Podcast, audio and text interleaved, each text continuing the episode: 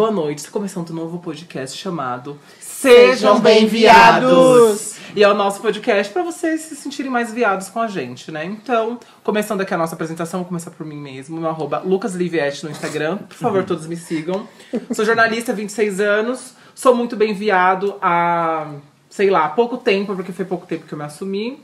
E é isso aí, vamos passar para o nosso próximo integrante aqui da mesa. Oi, eu sou o Arthur, eu sou mercadólogo. Hello, né, na verdade, aquela. e eu tenho 25 anos. E mais o que, que eu posso falar? E você é bem viado há É quanto isso, tempo? eu sou muito, muito viadíssima, travesti, querida. aquelas. Já nasci assim, bem isso. Fora do armário. É, fora do armário mesmo. Seu arroba. Arroba arte, underline B no Instagram. Também sigam lá, vamos dar close junta. Isso aí, nosso próximo, nosso próximo integrante da mesa, por favor, se apresente. Oi, meu nome é Cleiton, eu tenho 26 anos, sou geminiano e trabalho com suporte de sistema. E sou bem viado há muitos anos. sou bem rodado. e o meu arroba é clay, underline, tom, underline. Sigam lá, galera. Me siga. E o nosso próximo integrante da mesa, por favor, se apresente. Oi, eu sou o Pedro e eu sou bem viado. Eu tenho 26 anos, sou casado com o Cleiton, Esqueci de falar isso. Ah, já foi. Mas são casados, galera. sou canceriano e trabalho com correspondência. E sou bem viado há, há mais ou menos o mesmo tempo que eu, tra- eu namoro com o Cleiton. Então, gente, hoje o nosso tema aqui na nossa roda de conversa entre amigos vai ser um tema muito. Não vou, diz- não vou dizer polêmico, mas aqui todo viado passa. Se você ainda não, não passou, você vai passar algum momento na sua vida. Então, esteja atento a isso. Que é o quê? É a descoberta da homossexualidade. A descoberta quando você vê, você fala. Eu acho que eu sou gay, eu acho que eu sou viado, eu acho que eu sou do babado. O start, né? É o start. Então, como foi pra gente, né? é, temos é, realidades não tão diferentes um dos outros. Mas vamos contar pra vocês um pouquinho da nossa história, pra você conhecer, pra vocês conhecerem. E é isso aí, gente. É, Vou começar com a mim, então. Bom, meu nome é Lucas, tenho 26 anos. E eu Desde sempre também eu sabia que eu era diferente das outras crianças, porque eu não gostava de coisas comuns. Não que isso vai definir as pessoas, porque hoje em dia todo mundo sabe que menina joga futebol, menina veste azul, rosa, a cor que quiser. Mas se a gente for falar de, de, Descoberta. de descoberta, de meio que uma coisa clichê, eu meio que se encaixava nisso, porque assim, pipa, odiava, futebol, odiava, odiava todas essas coisas. Sempre fui uma criança mais fechada, mais na minha. E eu fui me descobrir, assim, eu tenho um start, eu acho, que quando eu tinha.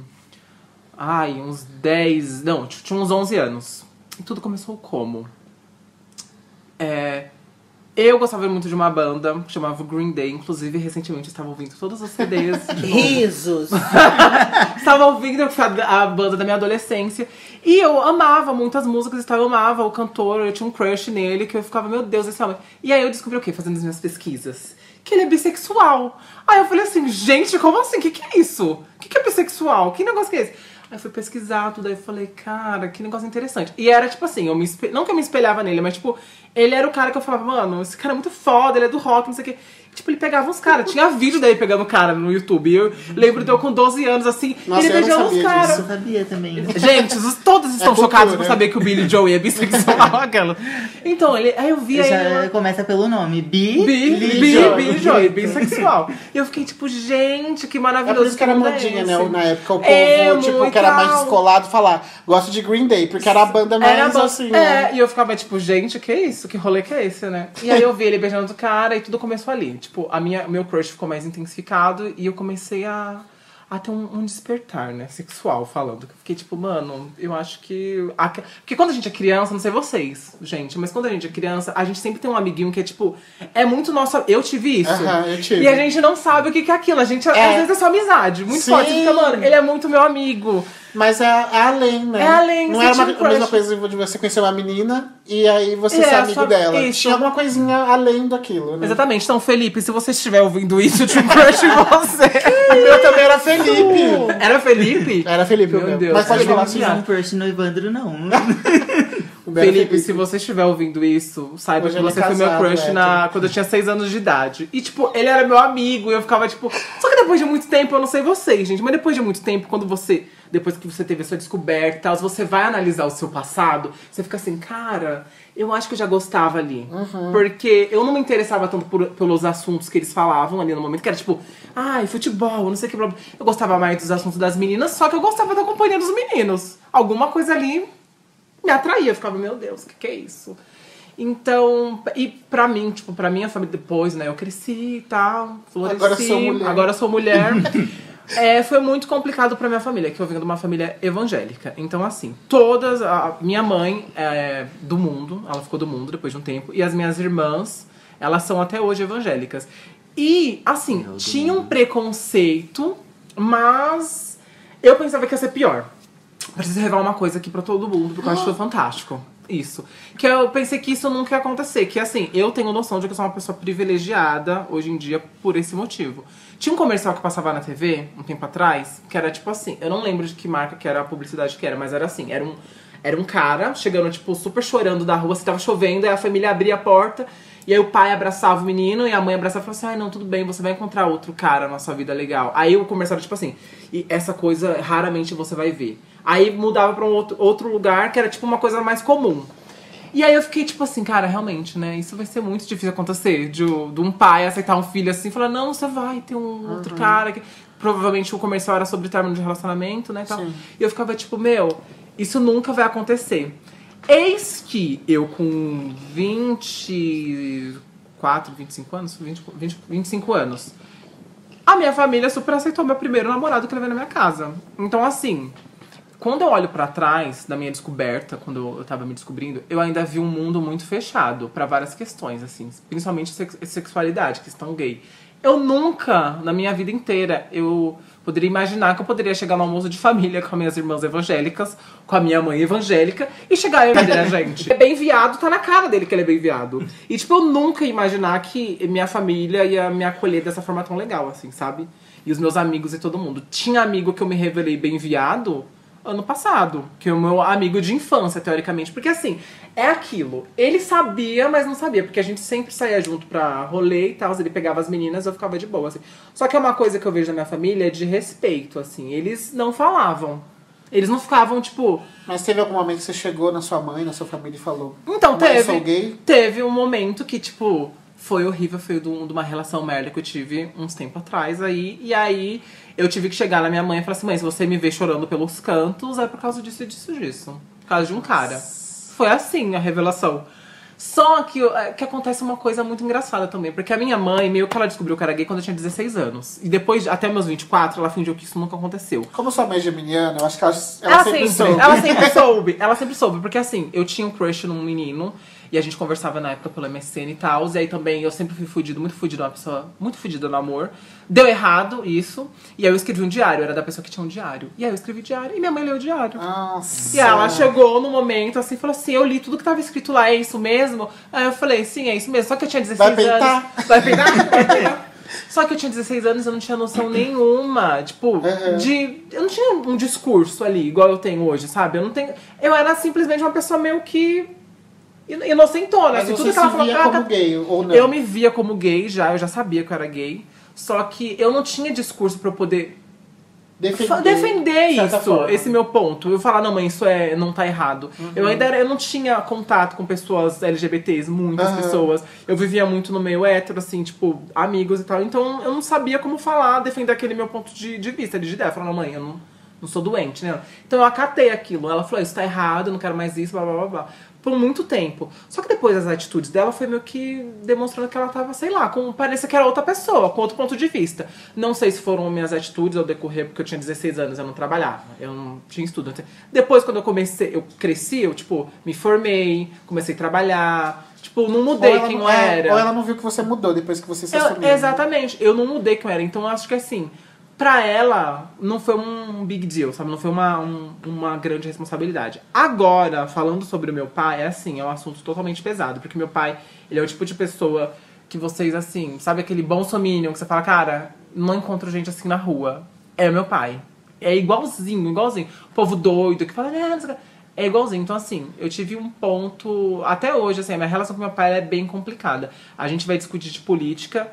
E, por exemplo, recentemente fui discutir de política com ele. E aí ele já começou a falar assim: ah, deveria ter uma, uma bomba na parada gay todo mundo morrer. Tipo, do nada, eu falando de Bolsonaro, que eu era contra aquela família que tá aí no poder horrível. E aí, do nada, ele já falou sobre isso. Aí me vem uma coisa. Eu acho que meu pai sabe que é gay, eu tenho quase certeza, porque tá na minha cara também.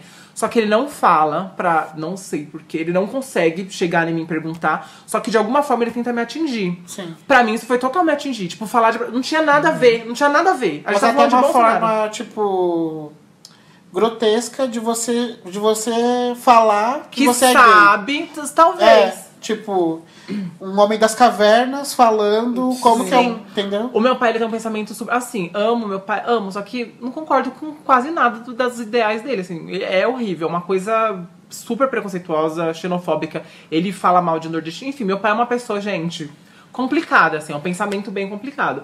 E ele prefere, é igual assim, a gente tá conversando aqui. Eu acho que ele sabe, só que ele não fala. Ele não é que nem minha mãe chegou, e minha família, por parte Ou ele de quer mãe. deixar claro pra você que, tipo, eu Sim, sei e eu, não odeio, concordo, eu não tá? concordo, e é isso, pronto, acabou. Então, assim, eu nunca vou, inclusive o meu namorado presente aqui no, no nosso quadro, Arthur, eu já tive essa conversa com ele. Eu falei, você nunca vai conhecer meu pai, nunca vai conhecer parte da família do meu pai, porque é impossível. Eu não, eu não vou me passar por esse desgaste. Uhum. Eu não vou chegar e falar assim, ai, sim, eu vou militar com meu pai. Não, eu não vou. Eu acho que tem coisas, tem coisas e coisas. E o meu pai é o tipo de pessoa que não adianta.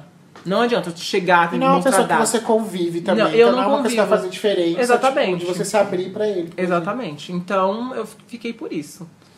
E aí, depois desse tempo todo, eu várias influências, conheci meu best friend, Clayton, Ai. presente. e, enfim, criamos essa aliança gay e fomos nos empoderando, Descobrindo. nos descobrindo conforme o tempo. E continuamos a, a no- nos respeitar, no sentido de, de ouvir o que, que machuca no outro, ouvir que. Porque ah, tenho 26 anos. Não, não sou muito velho, só que eu vim de uma geração também que é, é sabe, politicamente incorreto, total. Porque era, tipo, de, a gente via pânico Era na pra TV. gente ter um, ser um produto da mídia, né? De, tipo, Era, exato. Tipo seu pai, era pra gente ser Era igual, pra gente ser. reproduzir, né? Então, assim, é diariamente aquele processo de você desconstruir mesmo. Você E pegar junto, tudo né? aquilo. E foi junto. você, né? Nosso Tipo, processo foi foi, junto. Exato. A gente falava, amiga, a gente tá evoluindo, isso daqui eu acho. A gente Sim. tá. Sabe? E, E foi a muito gente legal. discute muito, né? A gente discute muito. E por isso E briga, e criar- treta. e treta e tudo. E vocês agora vão fazer parte disso, né, gente? Se vocês tiverem paciência de ouvir nossos pensamentos e. E é isso. Vamos passar pro próximo integrante aqui que vai contar um pouco da sua vida. Conte mais da, sua vida, que eu não conheço quase nada. Mas as pessoas Imagina, precisam né? A gente não conhece. Bem, a minha saída do armário não foi bem uma saída do armário, né? Aquelas. Já tava fora. Exatamente, já, já nasci, meu amor, no salto 15. O médico me puxou pelo, pelo salto agulha, entendeu? Eu já saí e o quê? Não chorei, meu amor, aquelas. Mas enfim. Então, assim, é, eram coisas, na verdade, tipo, entre aspas, pequenas do dia a dia, né? Ah, como eu sempre tive uma, uma afinidade, talvez, maior com assuntos femininos, né, de, lidos como femininos, socialmente falando, né, eu sempre é, gostava mais de conversar com as meninas, quando tinha eventos, assim, que a família, aquela coisa toda, eu sempre sentava na mesa das mães, das mulheres, eu, eu não queria ficar nem com as crianças, que eu achava dumb demais pra mim, sabe, e nem com os homens, porque era só papo de escrotidão, né, tipo futebol, essas coisas, nada que eu Menina. goste. Exa e Mulheres, mulheres. e das meninas eu mulheres, adorava, porque, tipo, a gente falava sobre roupa, sobre maquiagem, sobre sapato, sobre bolsa. Mal tipo, das outras. Exa mal das outras, exatamente. Ficava comentando os looks das outras. que chegava as novatas que tava chegando no clubinho.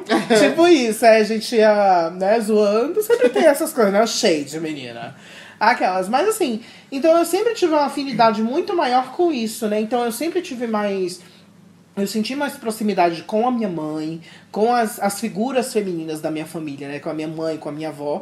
Minha mãe mesmo, até hoje, eu tenho ela como minha diva, minha rainha inspiradora, chamo ela de mames poderosa, porque eu realizava, todo meu lado viado, eu realizava sua naquela mãe? mulher. Eu entrava naquelas lojas, tipo, Carmen Steph, que é tipo Pedraria, Paetê, Dourado, Animal Print. Eu queria tudo aquilo pra mim, né? O que, que eu fazia? Eu botava tudo na minha mãe. Era isso. Adorava. E minha mãe, tipo, piruona também, né? Pronto. Então era o casamento perfeito. A gente saía. Dia de felicidade, assim, pra gente era quando eu tinha médico na cidade vizinha onde eu morava, né? E aí a gente ia pro shopping estourar o cartão do meu pai. Era isso que a gente ia Meu fazer. Deus. Era nosso passatempo, sabe? Tipo, bem coisas de girl, sabe?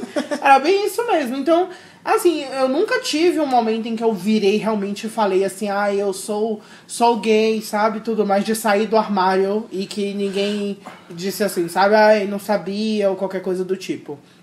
Teve só um momento em que, quando eu já estava namorando, na verdade, né? Que eu, inclusive, levava o meu namorado pra minha casa.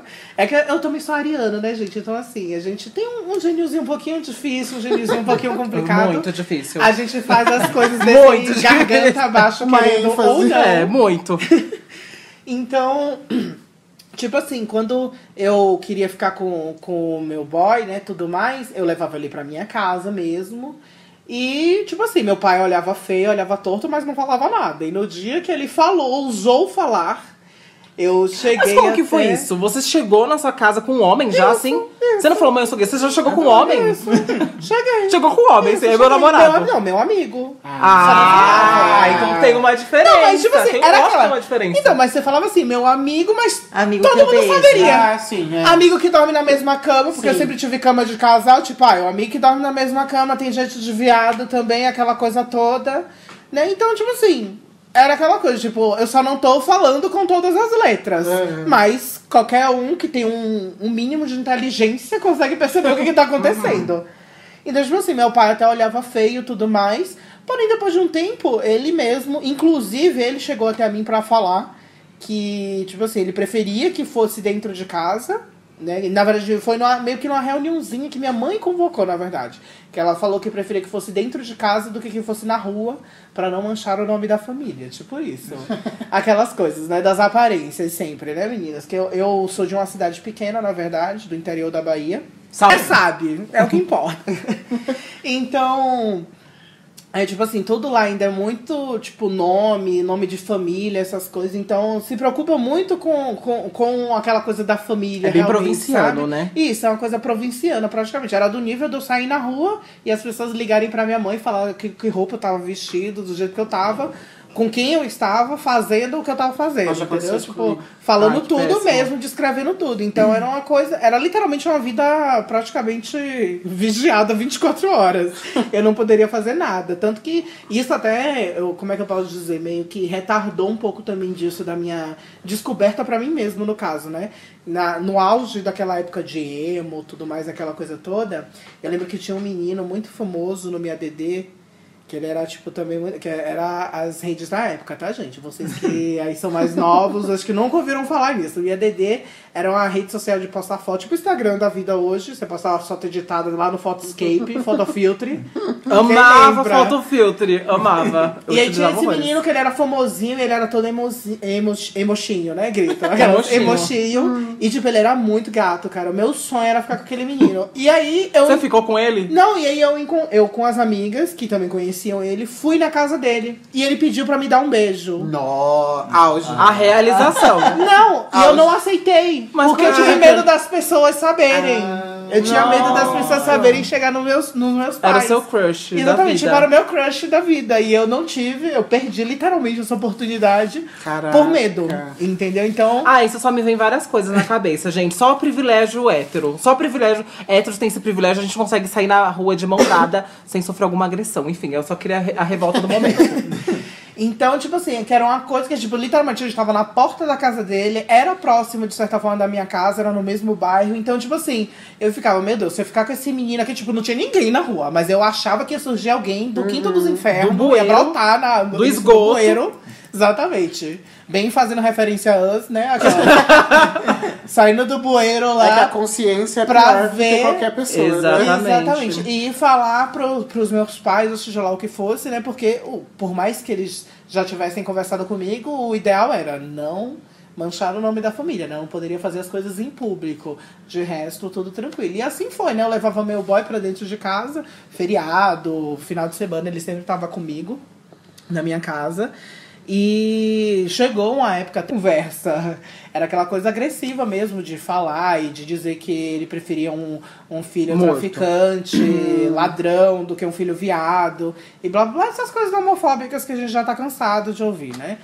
E assim, eu, eu graças a Deus, eu fui muito, tipo, Privilegiado. como é que eu posso dizer? Eu não digo nem privilegiado, tipo assim, de vacinado dessas coisas, sabe? Essas coisas não me afetavam Calejado. tanto. Exatamente. Eu acho que eu, que eu ouvi tanto isso que, de verdade, Que é horrível, né? Eu Você lembro, é isso. É Eu horrível. eu é lembro de, horrível tipo, você eu com- ter se acostumado a essa situação. Eu lembro, eu com tipo 5, 7 anos, que eu, eu acompanhava muito meus pa- meu pai, principalmente, quando eu era menor. Tipo, ele ia pros bares com os amigos, ia jogar futebol com os amigos, ou o baba, né, que eles chamam lá na Bahia, de final de semana na praia, e eu ia junto. Então, tipo assim, aí quando tinha aquelas, é, essas coisas de homem mesmo, sabe? De sentar rodinha, tomar cerveja, aquela coisa, eu sempre lembrava dos comentários homofóbicos que meu pai e os amigos dele faziam, sabe? Mangava dos outros. Mangava. O que, que é mangá? Começa aqui, mangá. O pessoal chega, joga, joga uma pá, bum, mangá. É, O que, que isso, é mangá? porque mangá na Bahia é zoar, entendeu? Você tava fazendo a zoeira, tá julgando mesmo a pessoa lá, falando mal, né? E eles estavam fazendo essa zoeira com os viados que passavam, as POC que passava, né? Mal sabia, né? Aí aparece eu lá, maravilhosa. Bichona. Bichona, travestizona Bicha travesti. família. Acho que até de propósito, meio que um karma, sabe? Às vezes eu penso nisso seriamente. Ah, eu tenho Mas, umas enfim. assim. E aí, é, eu acabei ficando meio calejado disso, né? De ouvir desde criança essas coisinhas, sabe? De, ah, você pode ser qualquer coisa, menos viado, sabe? Tendo uma visão demonizada da Isso da, eu, da eu acho tão situação. horrível. Eu tava conversando esses dias com o Arthur sobre isso. Que será que se a gente não tivesse passado por todas essas coisas, nós seríamos nós mesmos? Fortes, né? Desse jeito? Porque essas coisas modificam tanto a gente no sentido de até aprisionar. Porque, por exemplo, eu Não, total. gostava de Sailor Moon, eu gostava de Sakura Card Captor. Só que eu chegava na escola, eu não poderia falar. Ai, que você- ai eu tô vendo, sei lá, Naruto. O ódio que me o quê. semeia, meu. É, é isso, né? você é. não poder viver você no lugar Exatamente. que você Não- devia. Exatamente, eu não era Sendo eu. que hétero vive. Isso o tempo normal. todo. Aí essa é a minha revolta que eu falei. Porque assim, ele falando dos viados passando, eu fico tipo assim, gente, hoje em dia a gente. Antes, a gente conseguia andar na rua de mão dada, sabe? Coisas básicas que.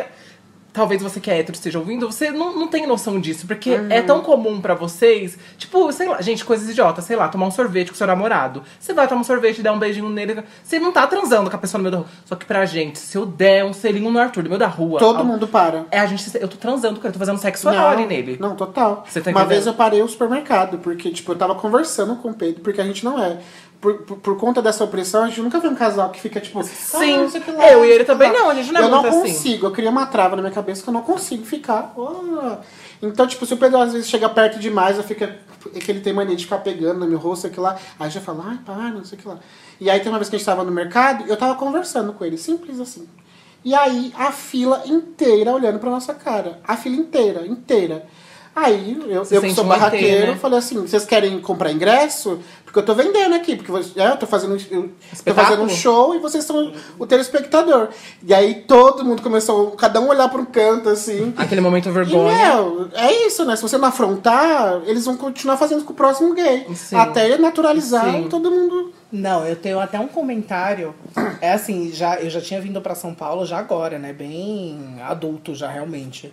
Eu já tava morando aqui em São Paulo e quando eu voltei é, na Bahia, é, eu fui com uma amiga que ela falou, ah, eu vou fazer um almoço pra você de recepção. No mesmo dia que eu cheguei, tipo, eu tava de boa, já tranquilinho, um hominho, até tipo, nada, nada chamativo, É, que nem eu andaria aqui. Porque aqui eu ando de saia, vou sair de vestido na rua. No máximo, ó, tem uma olhada, uma coisa, mas eu sei que se eu fizesse uma coisa dessa na minha cidade, ia ser um flash mob. Mas você chegou assim. Então, mas calma. Não, aí.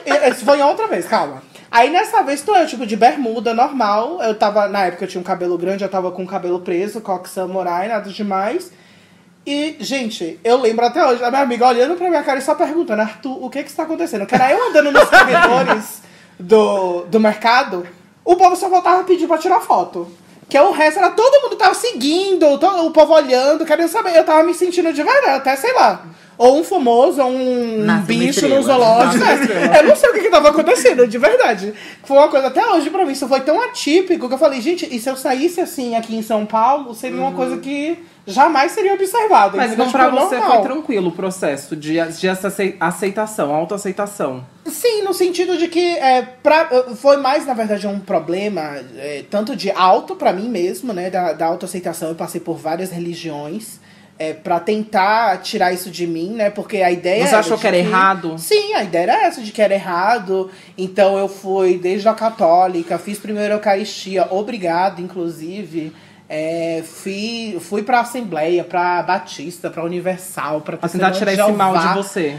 Tudo sem imaginar de religião, pra tentar tirar isso de mim, exatamente. Porque E passou também por o quê? Se- Pelo, pelo psicólogo. Exatamente. Que é um fato. e que se é, a ideia era de que se isso era um, um pecado, por que, que Deus tinha colocado isso em mim, sabe? Nossa. Porque era uma coisa que vinha. Não era uma coisa que, tipo assim, ah, eu quero fazer isso. É uma coisa que vem de dentro de você, é uma coisa que é você, literalmente, sabe? Então, é, por exemplo, pra mim, inclusive, a, a época maior, assim, que foi quando eu tava na Batista. É, e eu era adolescente, né? Tipo, 14, 15, 16 anos por aí.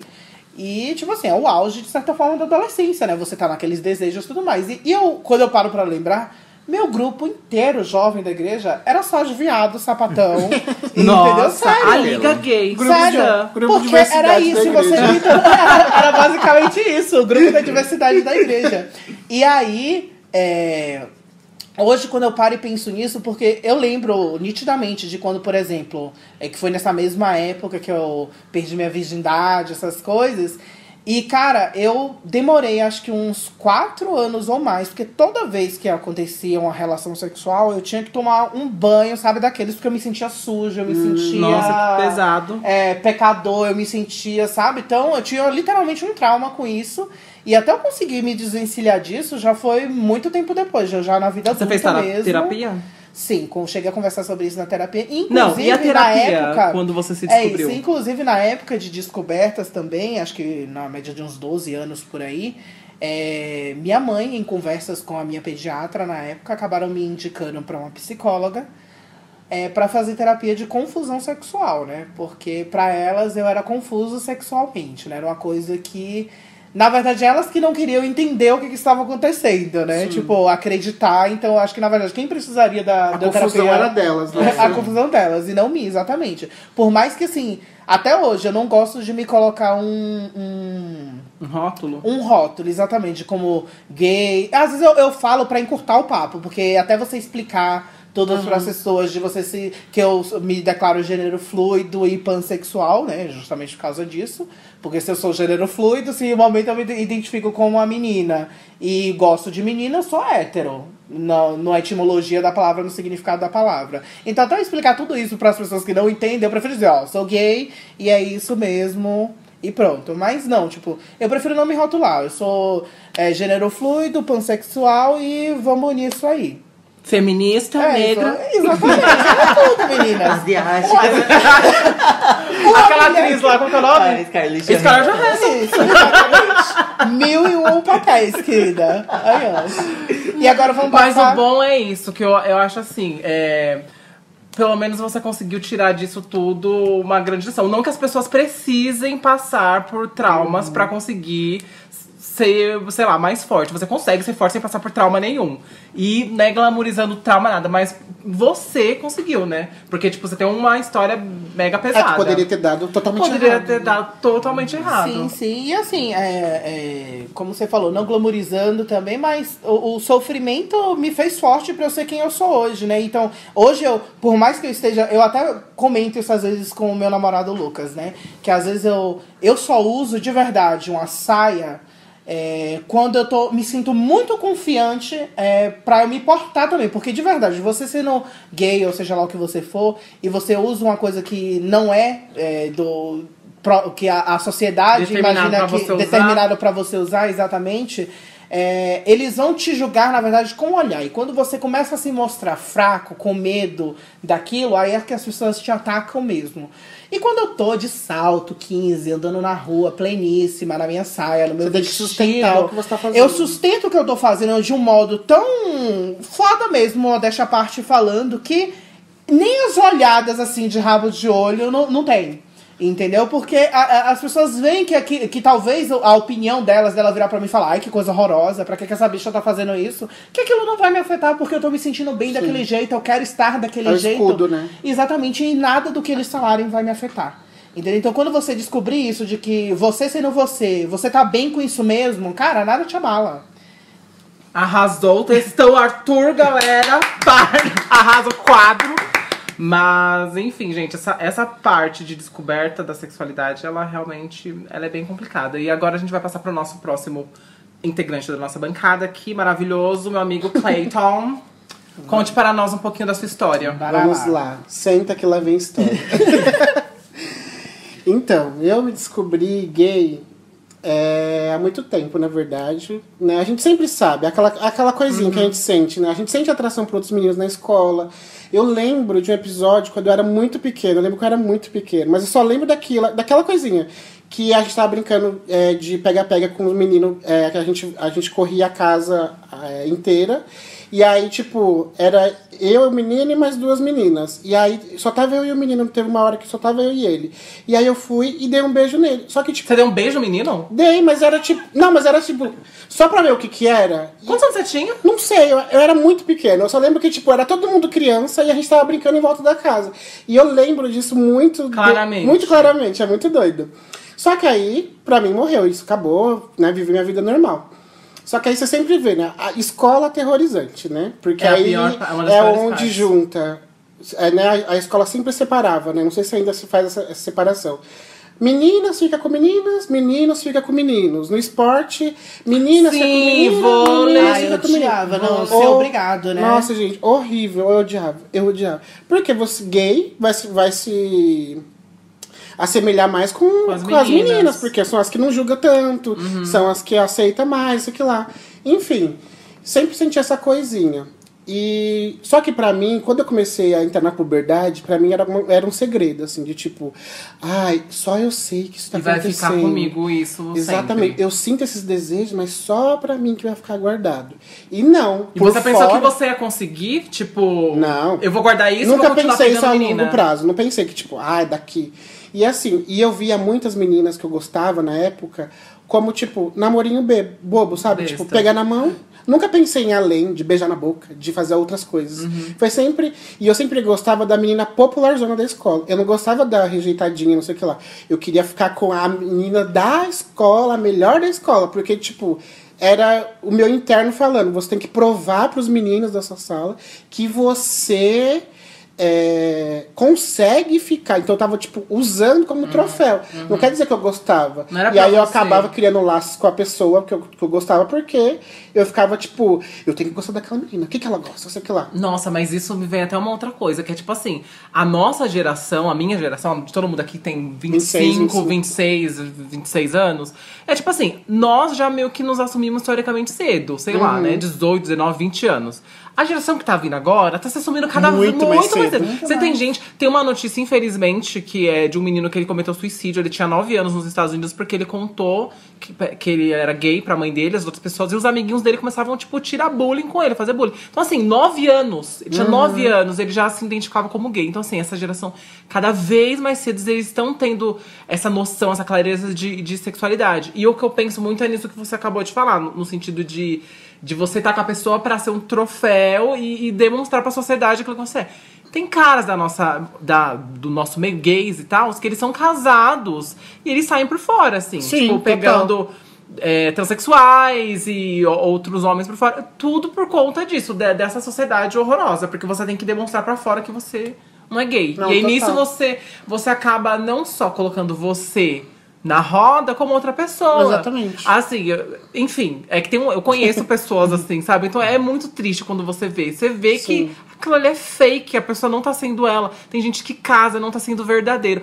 Gente, que coisa mais. E assim, eu fiquei tão orgulhoso da minha família, porque foi uma, uma reunião que a gente teve de família, essa, essa pessoa chegou lá, e assim, claramente, não- sem estereótipos nem nada, mas assim, claramente ele era homossexual, só que ele era casado. E a esposa deveria saber que ele era casado. A esposa deveria saber que ele era.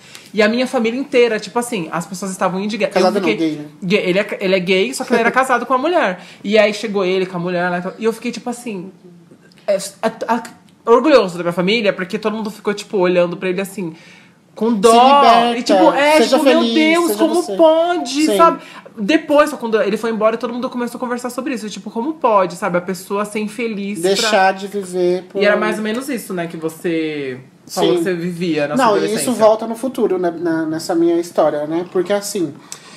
É, que aí comecei a me interessar pelas meninas, né? Só que aí sempre, igual você falou que tinha um amigo, o amigo, o melhor amigo, que você Sim. se interessava, você sentia uma coisinha a Sim. mais, sei que lá, babá. Só que eu só fui me, me aceitar mesmo, porque era o que o Arthur falou. Eu ficava muito falando, por que, que eu sou diferente das pessoas? E se eu sou diferente, por que, que Deus, porque eu também Me né, escolheu. vi da igreja, por que, que Deus me, me escolheu com tanta gente aí? Por que, que eu? Tem algum propósito? E isso me ajudou muito a me, a me aceitar, porque eu falei, eu tenho um propósito aqui, e eu, se eu Ah. sou gay nessa família que eu tenho, é porque eu tenho que fazer alguma coisa aqui de importante. Então isso que me ajudou a me aceitar, né? Mas enfim, a história da minha aceitação não foi muito boa. Por quê? Era numa Páscoa, e estamos perto da Páscoa, vai fazer 11 anos agora. E aí minha mãe, eu, eu nasci na zona norte de São Paulo e cresci lá. é, as amigas da minha mãe também é tudo de lá e tal. E aí às vezes a gente ia passar essas datas, feriados lá com, a- com essas famílias. Só que fazia muito tempo que eu não ia para só que fazia muito tempo que eu não ia pra lá. E é, cheguei lá e tal, as amigas da minha mãe me viu, sei que lá. E pra mim, tudo normal. Oi, tô vendo todo mundo, tô cumprimentando todo mundo, sei que lá, babá, feliz da, feliz da conta. E né, né, lá na Zona Norte mora uma prima minha que ela é trans. E foi mó rebuliço na época porque ela se assumiu trans, porque é um, um homem trans, na verdade, né? Meu primo, né? Agora, meu primo. E porque ela era aquela mulher gostosona, e ela fazia show que ela era cover da tiazinha. Então, Nossa, tipo, pensa. Nossa. Não, então pensa pro povo aceitar uma mulher que era um objeto, virar, Uhum. né, na mente deles, virar homem. Enfim. E aí, lógico que eu fui procurar a- arrego pra ela, né? Ela. Tipo, alguém que A vai me aceitar, alguém da que, vai me, alguém vai me atender. Só que a gente sempre teve uma ligação muito forte. Ela me, me tratava como filho e tal. E aí fui, fui pra casa dela, porque eu não tava me sentindo bem na casa da, das amigas da minha mãe. Que a gente ia dormir lá, por, é, por falar nisso, né? Aham. E aí ela é da Ubanda, eu acho, do Candomblé, não lembro. E a gente, ela falou que tinha alguma coisa pra fazer no terreiro dela e tal, e a gente foi. E aí lá ela perguntou se pra, pra mãe de santo, eu não entendo muito, né, de, Dessa religião. dessa afro- religião, Africana. É, se eu era ou não. Ela perguntou na. no- Perguntou. E eu já falei com uma amiga minha ubandista e ela falou que isso não existe. Isso não existe. Mas enfim, é, como eu não sei, desconheço, não vou não tenho propriedade pra falar. E aí ela perguntou e a mulher falou que eu era. E aí é, eles começaram a fazer lá o ritual deles, não sei o que lá que eles tinham que fazer. E aí a mulher me chamou, a mulher que tava é, Corporada? incorporada me chamou lá no meio e eu não queria, porque né, eu, eu era, igual a sociedade falava que eu tinha que ser, que é preconceito, ai, é do demônio, sei que lá, babá. E aí eu já fui morrendo de medo. E aí a mulher foi e falou: vou usar pa- palavras de baixo calão, gente. Ah.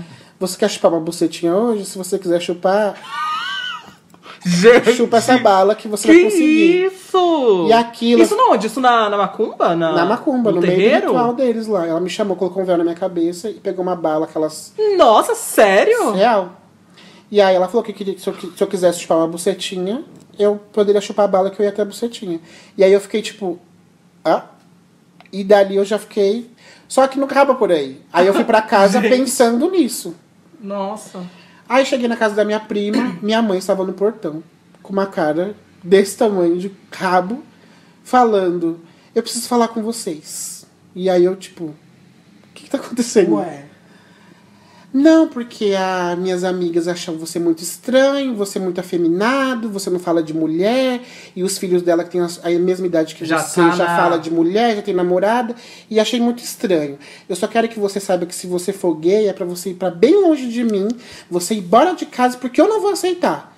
Só que na, naquela época, eu não Você sabia. tinha o quantos anos aí? 2007, talvez? 14. 2008. 2007, 2008. 14, 15. 14, 15. Eu não sabia que eu era, porque pra mim eu tinha o segredo de, tipo, sinto desejo por homens. Se na escola alguém me chamasse de bicha viado, eu odiava a pessoa pro resto da vida, porque eu não sabia, não tava, não tava me ente- Se entendido entendendo. comigo mesmo. E aí aquilo foi, tipo, uma confusão na minha cabeça, porque eu falei, mano, ferrou, porque a mulher, a mãe de santo preveu que eu, que eu vou ser gay. Minha mãe falou que se eu for gay, eu não vou, eu não vou, eu tenho que ir pra bem longe dela. O que, que eu faço? Eu com 15 anos. Só que aí, uma semana antes, uma melhor amiga minha na época se assumiu pra mim em questão de gostar de mim. E aí eu tava com aquela, com aquela balança, né? De tipo, tenho a chance de ser hétero, tenho a chance de ser gay, o que, que eu faço? Tem a chance de ficar bem na sociedade, tem uma menina do meu lado aqui Uhum. a família fingido. inteira que, que, me- vai me ver bem, vai, me- vai gostar de mim, não sei o que lá. Ou a chance de ser eu mesmo.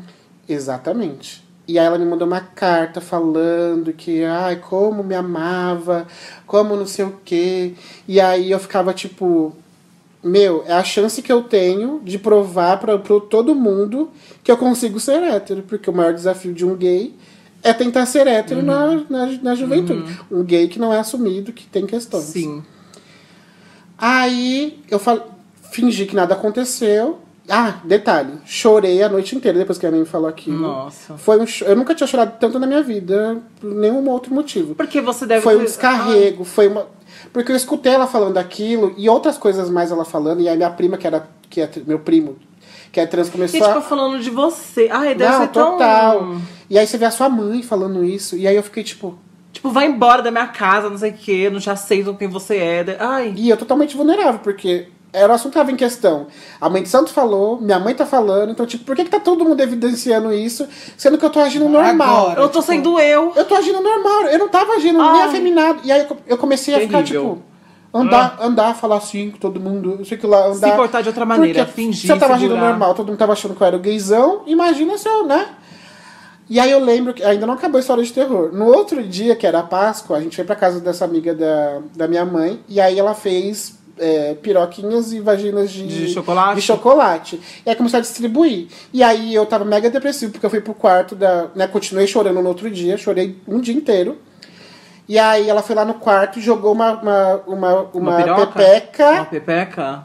de chocolate e falou assim: Quem sabe dessa você não gosta? E jogou na cama pra mim.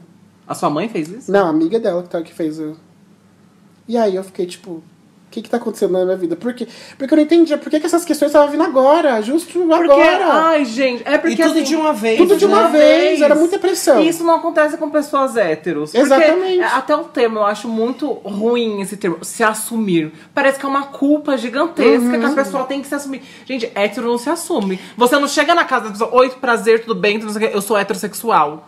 Sabe? Por que com gay tem que ser assim? Ai, então. E, e eu acho que as pessoas de fora não entendem é, a pressão tão grande que isso tem, que na verdade a gente tem que ter um processo interno Exatamente. de Foda. entender tudo Foda, é um isso processo primeiro. É isso, não- na verdade não é quando um gay chega e diz, ah, eu sou gay, É que ah, ele já sou passou lésbica por muita coisa. Ele já passou por muita coisa. Eu mesmo fui. Ele foi já assim. teve tanto chão pra internalizar essa questão pra ele mesmo, porque tudo que ele via de referência midiática, hoje não, as pessoas têm mais acesso à informação tudo mais, mas na nossa época, gay era uma coisa extremamente demonizada, caricata. Você via na Vera Verão na televisão, era. era Não sei que lá, seja ruim, é mas isso, é que era só era, isso. achava que você era só isso. Se A você fosse é gay, você tinha. Você ia virar é só isso. Isso, você achava que Exato. se você fosse gay, você tinha que ser que nem a Vera Verão. Só que você não se achava daquele jeito. Então, cara, como assim eu sou gay e não sou daquele jeito? Você não tinha uma Total. Eu referência. vivi isso, eu vivi Entende? isso. Então, é, é um processo muito extremo, até pra gente mesmo. É E a saúde mental. isso. Imagina pra você nisso. Não, eu Nesse tava- furacão todo, você meio que sabendo já que tinha essa atração por meninos, só que ao Uhum. mesmo tempo você via todo mundo ao seu redor, pessoas que você considerava que te Falando amavam, a que era- base. e jogando tudo na sua cara como se fosse uma coisa extremamente horrível. Tipo, vai embora da minha casa. Assim. Ai, quando eu terrível, cheguei- é a saúde mental. E aí quando eu cheguei em casa, depois dessa viagem, a mãe chegou e falou: Você tem alguma coisa pra me falar? E o que, que eu ia falar? Mãe, sou gay? Óbvio que não. Depois de uma, de uma abordagem dessa, eu não ia falar que eu era gay. E aí eu fui falei, mãe, eu não sou gay. Eu lembro de- dessa conversa. Eu sou hétero. Eu gosto de menina. Eu não gostava. Aí eu comecei a falar, eu não gostava de não sei quem, você não viu com não sei quem? Ai, e aí. mano. Só que assim, eu decidi o lado mais fácil, que era ficar com essa minha amiga. Porque eu também tava confuso, gente. Eu não sabia se eu era gay mesmo, eu não sabia se eu era bi, eu não sabia o que, que eu queria. Eu sabia que, tipo, eu já gostei de meninas na, na minha mentalidade e que eu sinto desejo sexual por meninos. Mas eu não sabia diferenciar o que, que era o quê, o que, que. E nem sabia se eu era. Eu poderia ter, ter ser bi, né, no caso, e gostar dos dois. Mas enfim. Aí eu lembro que eu comecei a me aproximar mais da Juliana, que é essa minha amiga. Desculpa expor. Qualquer coisa a gente coloca um pi, não sei. dessa minha amiga, é, que aí eu, eu falei, vou tentar o lado mais fácil, né? Que é o que já tá aqui no posto pra mim. E aí comecei a me aproximar mais dela, comecei a conhecer mais ela e tal, a gente começou a ficar. E foi tão grande a minha, a minha vontade de provar pra minha família que eu conseguia que eu já queria namorar com ela, eu já queria. Eu, eu queria pedir a mão dela pro pai, pra você ter Meu noção. E- ou seja, brincando com os sentimentos da menina, né? Porque até então eu não sabia o que eu tava sentindo. Só que aí a gente foi ficando e foi ficando muito sério a coisa, foi ficando muito. evoluiu muito a pegação. Sentimento. E aí eu via que não tava correspondendo ao que ela esperava de mim. E quando eu terminava de ficar com ela, eu ficava tipo. "Hum, É. Foi, né?" tipo, o começo foi super legal, né? Você não tinha, eu não tinha tido Não tinha outra, tido outra experiência. outra experiência sexual. Não sexual, mas tipo. De, Romanticamente, fim de afeto, É. né? Eu não tinha tido. Então a primeira coisa, pessoa que me deu, eu abracei e. Nossa, tô adorando e tal. Só que aí eu vi que eu saía frustrado da, dos nossos encontros. Eu ficava tipo. Ou eu, e eu fazia uma coisa que era, era horrível. É horrível, eu sei, mas eu preciso falar. Que a gente só ficava em lugar escuro, escondido. A gente não ficava, tipo, no meio da rua. A gente ficava, tipo, a gente ia pra uma por praça. quê? Não sei. Era alguma coisa que eu. Parecia que eu tinha vergonha de ser hétero.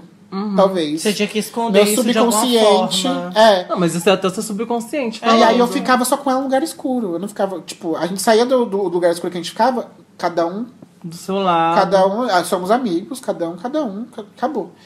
Enfim. E aí teve um dia que e ela tinha um vizinho que vivia sem camiseta na, na varanda dela.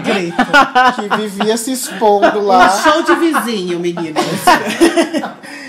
E aí eu ficava muito atraído por ele. E por ela, eu só gostava, tipo, sentimentalmente. Mas é, sexualmente, eu ficava só olhando pra cara dele, pro corpo dele. E aí teve um dia que eu cheguei nela e falei, eu falei, Ju, o mesmo desejo que eu sinto por você, eu sinto pelo seu vizinho. Sério? E aí. Gente, esse podcast tá sendo revelações. Porque assim, eu sou amigo dessa coisa aqui, já tem uns 10 anos, eu não sabia dessas histórias. eu já contei, Nesse- inclusive, ele. Detalhes, nesse detalhes. Você de é aquariano, você não. esquece tudo, amigo. Não, desculpa. é, é, essa daí é a culpa de peixes, gente. Tem muita coisa em peixes, mas enfim. Mas enfim, vai sair grande, amigo, essa história, mas eu preciso contar, porque é uma história. Grito. Enfim. Minha vida é a nossa história. Minha minha vida vida é é nossa história. Enfim. E aí eu escolhi o lado mais fácil, que foi é, ficar com ela. Outro ponto que eu esqueci de falar. Antes dessa história toda, minha tia me encontrou com a conversando. E minha tia não enxerga direito de longe, nem de perto, nem nada. Não enxerga direito. e aí ela foi e enxergou eu amassando a do negócio. Só que eu sabia que era mentira, porque eu nunca fiz isso na luz do dia. Eu só fazia no escuro. E aí eu falei, e aí eu, eu cheguei um dia no almoço de domingo em casa, a família inteira feliz por eu Nossa. estar namorando com a sem eu ter falado nada, por eu estar de sem eu ter falado nada se, era verdade ou não. E aí eu fiquei tipo, o que que tá acontecendo, gente? E aí eu vi que todo mundo tava me aceitando, todo mundo tava, tipo, me convidando pros almoços. Vem aqui em casa, sei que lá. Eu falei, é isso, gente, tô namorando com a.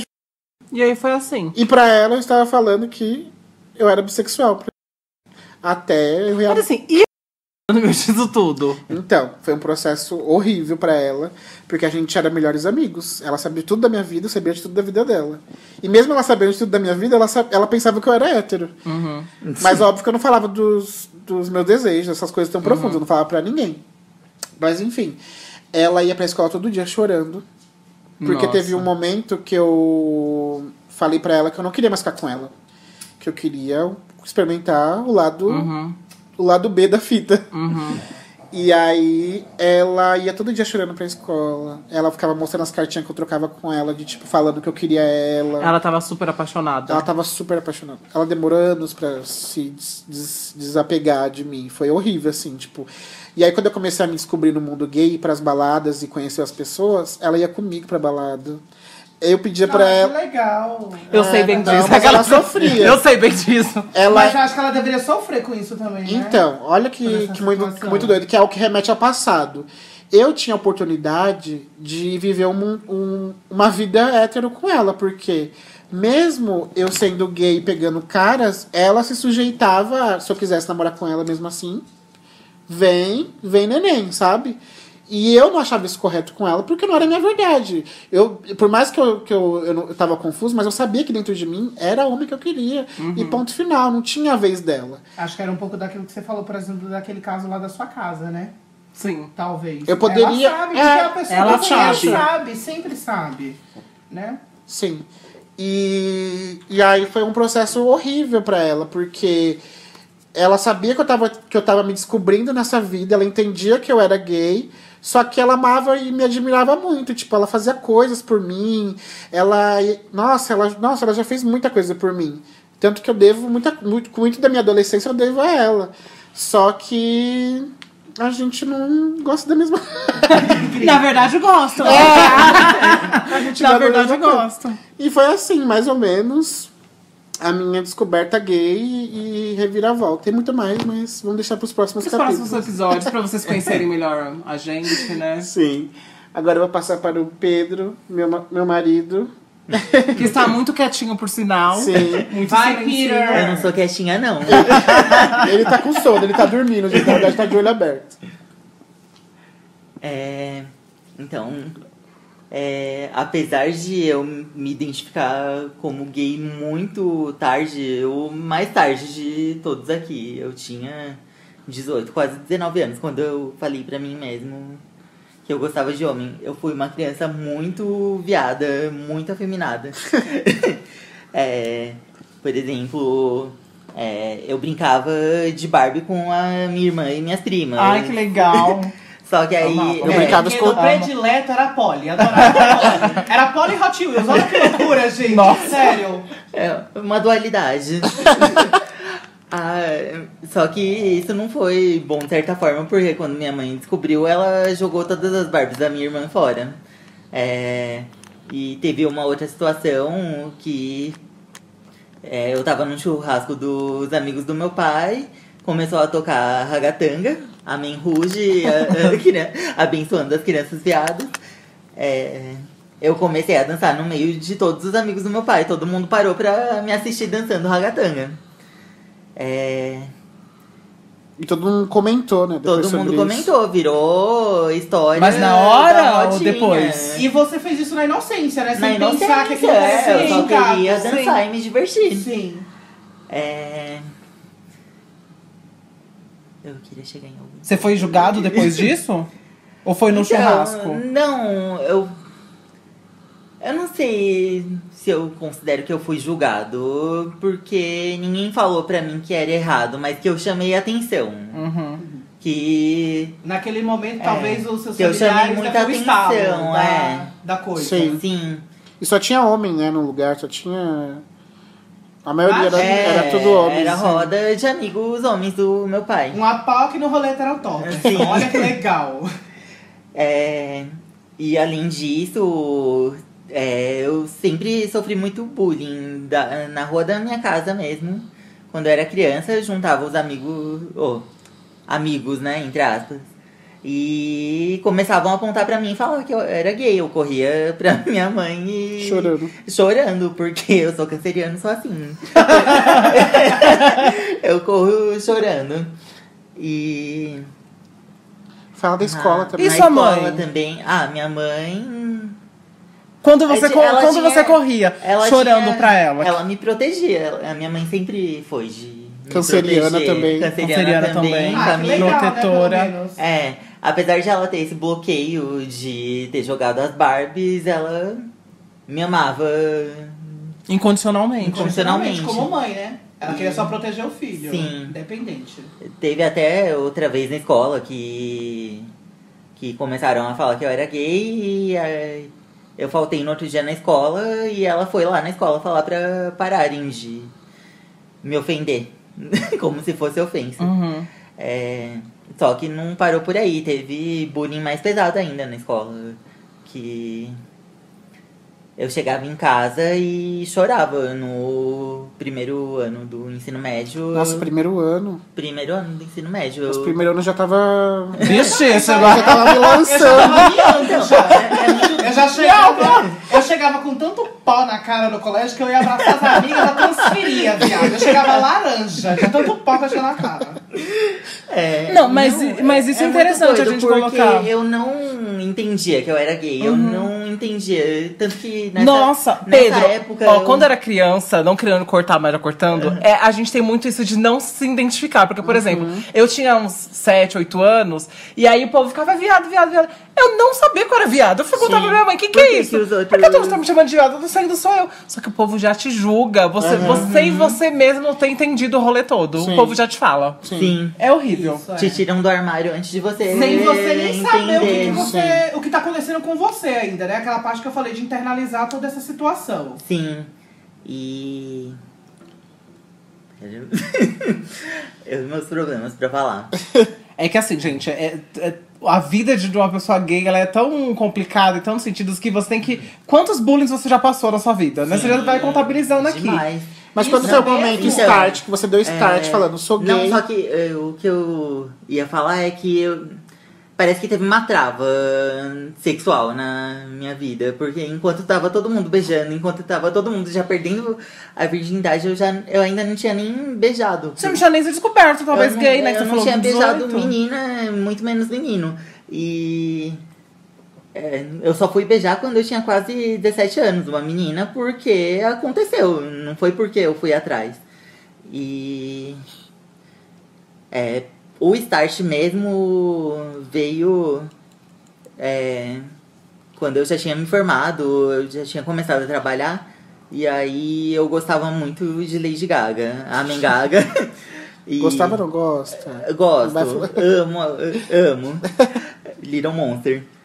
É, e aí ela veio com Born This Way. E acho que Born This Way é uma.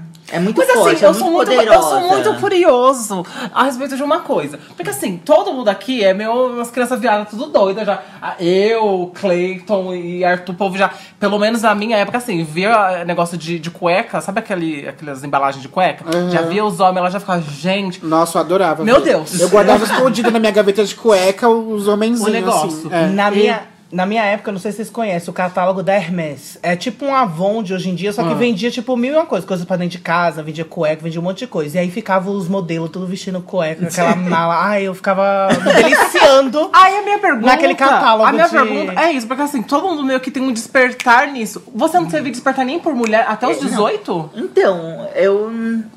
Você não viu uma pessoa eu, se atraía? Eu entendo hoje em dia que tinha umas coisas que eu me atraía por homem quando eu era mais novo, mas eu não entendia aquilo como atração. Hum. Porque. É, Por conta de tudo isso, né? A Você é que eu acho que sociedade assim, tão o meio que você vive e as pessoas que você convive Influencia influencia total. total. Porque assim, não querendo te cortar. Mas eu, o, o que me fez também dar o meu start foi meu amigo gay, Lucas, que tipo. Que não sou eu. que não é o Lucas aqui, porque a gente tava no ensino médio e ele já tinha vivido aquela Augusta toda, ele já conhecia várias pessoas, ele era muito bem resolvido. Então eu via ele, tipo, é uma, é uma representatividade, se querendo ou não. Porque você sabe que existe, você sabe que a pessoa pode ser feliz e pode viver normal com E tem aquilo. uma vida comum e é Então, maravilhosa, legal. Exatamente. Agora o Pedro não, ele sempre viveu, tipo, com as irmãs dele, com aquele mundinho eu de. nunca tive um gay pra Sim. entender. E o conteúdo que que você consumia era de tipo livro, não sei o que lá, nada que fosse além de, Sim. De sexualidade. Então eu acho que também interfere nisso, de, Uhum. do mundo que você tá pra você sair do, do casulo. Sim. E pra você essa descoberta com 18 foi como? Foi isso. No Foi com a dia Gaga. que. É, já tinha saído a música. Quando saiu o clipe, não sei o que, que aconteceu que eu falei. Eu gosto de homem. Não que eu falei. Gente, não que eu foi falei, um pacto. é, não que eu falei, eu sou gay. Eu falei. Eu me go- identifico eu com essa mensagem. Eu gosto. Eu posso gostar de homens, mas talvez eu goste de mulheres também. Não, eu não aceitei completamente quando eu falei que eu, pra mim mesmo, que eu gostava de homem. Aí só mais de um ano depois, mais de um ano depois que eu fui sair mesmo com um homem, beijar um homem. E Ah, é? aí. e até. E aí você falou, foi, é isso. É. Então, não que o beijo que eu dei na menina que eu perdi o bebê foi ruim, era bom, mas um beijo de homem é muito melhor.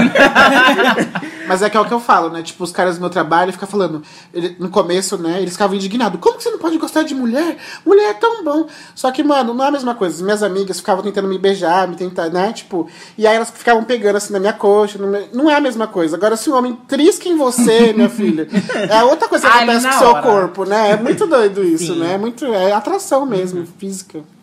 E eu tive muito essa trava de aceitar.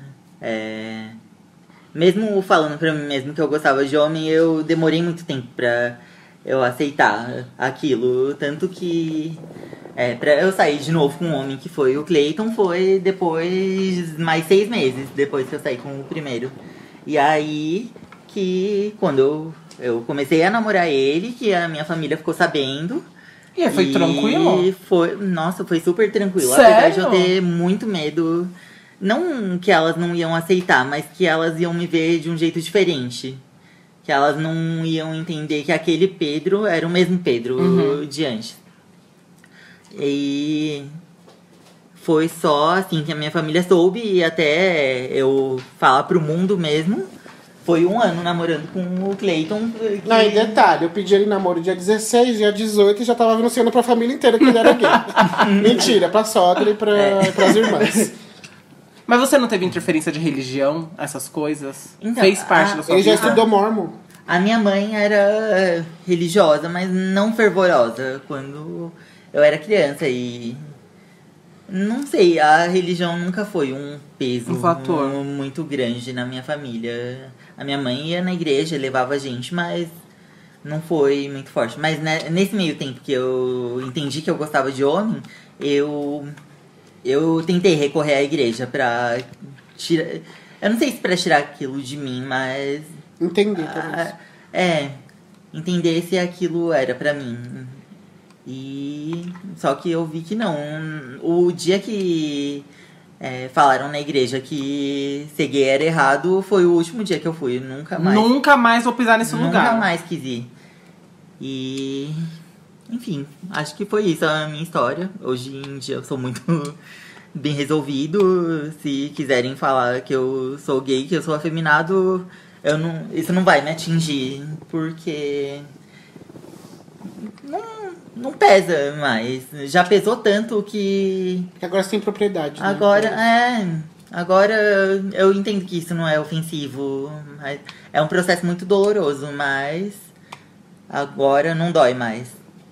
E vai ficar tudo bem, gente. No final tudo fica Eu bem. sei que tudo vai ficar bem. Mas é louco, né, pensar nisso, porque a gente fala muito de dessa nova geração. Nós, eu digo por mim, pelos meus amigos, por todo mundo que está aqui presente, a gente começou a ressignificar muito a palavra viado recentemente, até a palavra POC, né, que, que tá muito atual no momento, as pessoas utilizarem a palavra POC pra falar de gay. E pra. A gente tava conversando aqui em off entre a gente que pra gente aceitar a palavra viado foi muito complicado também. Porque assim, vem toda essa carga negativa. Toda. Vem, vem a mãe que fala que vai te expulsar de casa.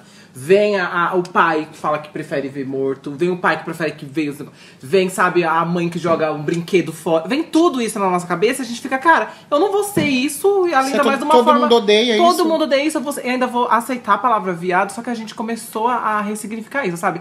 Pegar essa palavra como um, ato de Poder, força né? mesmo. Poder. Tipo, não, sou viado mesmo e foda-se. Tipo, antes, quando as pessoas falavam, ai, viado, não sei o quê. Meu, eu chorava também. Eu falava, eu não quero ser isso, eu não sou isso. E hoje em dia as pessoas falam, sou viado, sou viado. Só que é um processo, é um processo gradual, assim, sabe? Não é de uma hora pra outra que a pessoa fala, ah, só que... Não, olha quanta coisa que a gente teve que passar, Mas a partir sabe? do momento que você faz isso, eu acho que tira todo o peso de Tira, tudo. tira. Porque a primeira o vez se que- assumir, tira. Porque assim, eu também sofria muito na escola por ser diferente, por só ficar com as meninas, por ter a voz mais fina, blá blá blá blá. blá. E aí os meninos me zoavam muito, né? Porque, por ser gay.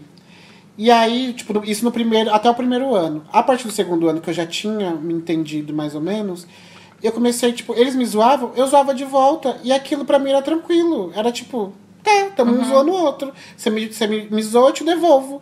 Tanto que, tipo, eu saí no terceiro ano, os meninos que me zoavam, super meus amigos. Super me elogiando, super falando. Ah, tipo, tinha aquele preconceito de, ah, o gayzinho da sala, mas, tipo, pronto. Porque eles viram que não me incomodava mais, eles viram que, que não ia passar daquilo, tipo, ah, vou ficar zoando o Cleiton e não vai E passar vai disso. ficar por isso mesmo. Então, tipo, é muito libertador. Tipo, e eu demorei pra me assumir. É muito libertador mesmo. É muito libertador, porque, tipo, eu me assumi em etapas. Primeiro eu me assumi na escola, aí entrei no trabalho, me assumi no, aí demorei também, foi uma época difícil. Aí me, me assumi no trabalho, depois entrei na faculdade, me assumi na faculdade, e por último foi em casa. Então, tipo, é muito libertador quando você fecha esse ciclo de todo lugar que você vai, as pessoas sabem que Já você sabem. é gay, que você não É. precisa ficar provando, você- a pessoa não precisa Sim, ficar. isso é muito- será que ele é gay? Sim. sou gay. Olha, você tá vendo que eu sou gay. Sim, isso é muito É bom. muito- quando você tem propriedade, é muito bom, é muito- É muito bom, é um sentimento muito bom. Só quem vivencia isso sabe, porque a gente viveu tanto tempo se escondendo, Aham. tanto tempo com aquele Fingindo peso, não ser quem você é. E, e tem resquícios disso, porque às vezes, tipo, eu falo no telefone com alguém que, tipo, oi senhora, não sei o que lá, aí eu vou, ah, é, boa noite, eu queria. Tem resquícios Tem. ainda que a gente né, vai viver pro resto da vida e vai se desconstruir, mas é tão libertador você tirar essa carga de, ai, você não, poder, não precisar mais se esconder. Nossa, gente, é muito, pra mim, pelo menos, foi é muito. Pra todos. É muito libertador. Todos aqui. E, aí, e você concorda, vocês concordam é, da importância das pessoas se assumirem? Você acha que é importante isso? Vocês consideram importante? As pessoas, não, não digo pessoas privadas, pessoas públicas. O que que vocês acham a respeito disso? Pessoas homossexuais da mídia, cantores e tal, se assumir. Vocês acham que isso é importante? Eu acho que é importante. Eu acho que por por conta- enquanto é. Eu acho que é importante por conta da representa- representatividade, que é o que a gente falou. Tipo, na nossa época, o gay, o, o gay era Vera Verão, eram os papéis que tava na mídia como. E era até um, um jeito ridicularizado Isso, de. caricato. caricato de, de se, se portar. Que não era todo mundo, ninguém se, não era todo mundo que se Se é assim. via. Porque tem gente assim? Sim, Sim, tem gente assim, é. mas, Mas tem gente que é muito mais é muito mais heteronormativo É. no caso e que não se enxerga, né? E, enfim, eu acho que é importante. E para as pessoas off também, eu acho que é importante ainda é, se assumirem porque é, É aquilo, é aquela história que você falou do seu amigo. Tipo, é uma pessoa normal, cara. sim. Pra pe- pessoas verem. Enquanto não for normalizado, até as pessoas entenderem que, tipo, não precisa perguntar se a pessoa é gay ou não, se a pessoa tem marido ou, mulher.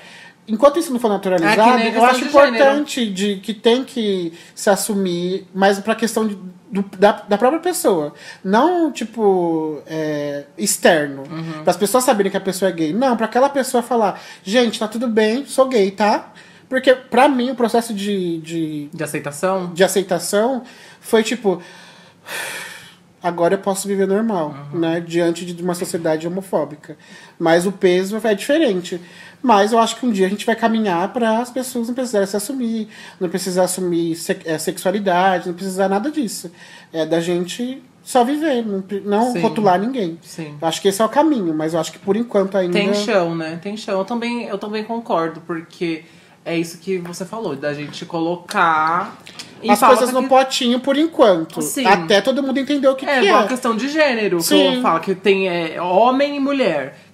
Mas até as pessoas entenderem. É um caminho, é uma caminhada. Porque assim, recente. Gente, é recente a luta É muito gay. recente. É muito recente a nossa a luta gay, ela, a, a- as causas, principalmente agora que as pessoas falam que é mimimi. Não é mimimi as coisas. As coisas só, só- a gente só tá falando que cansamos de ouvir a vida inteira. Vocês que estão ouvindo, provavelmente se tiver hétero, espero que sim, porque eu quero que pegue todo mundo, alcance todo mundo. Vocês só pararem pra escutar, sabe, o que a gente tem pra dizer. Porque não é fácil você vivenciar isso que todo mundo aqui relatou. Não é fácil você dizer pra uma criança de 9, 8 anos que ela tá errada, que tá errado tudo que ela faz. Não é, não é legal. Não vai, você não vai crescer com uma mente saudável. Até hoje a gente vai ter resquícios disso. Até hoje a gente, nossa, será que eu tô sendo homem? Não, não precisa disso. A gente, porque a gente foi tão condicionado a viver naquele molde robô que é muito complicado. A gente era conhecido por ser o quê? Pessoas das trevas.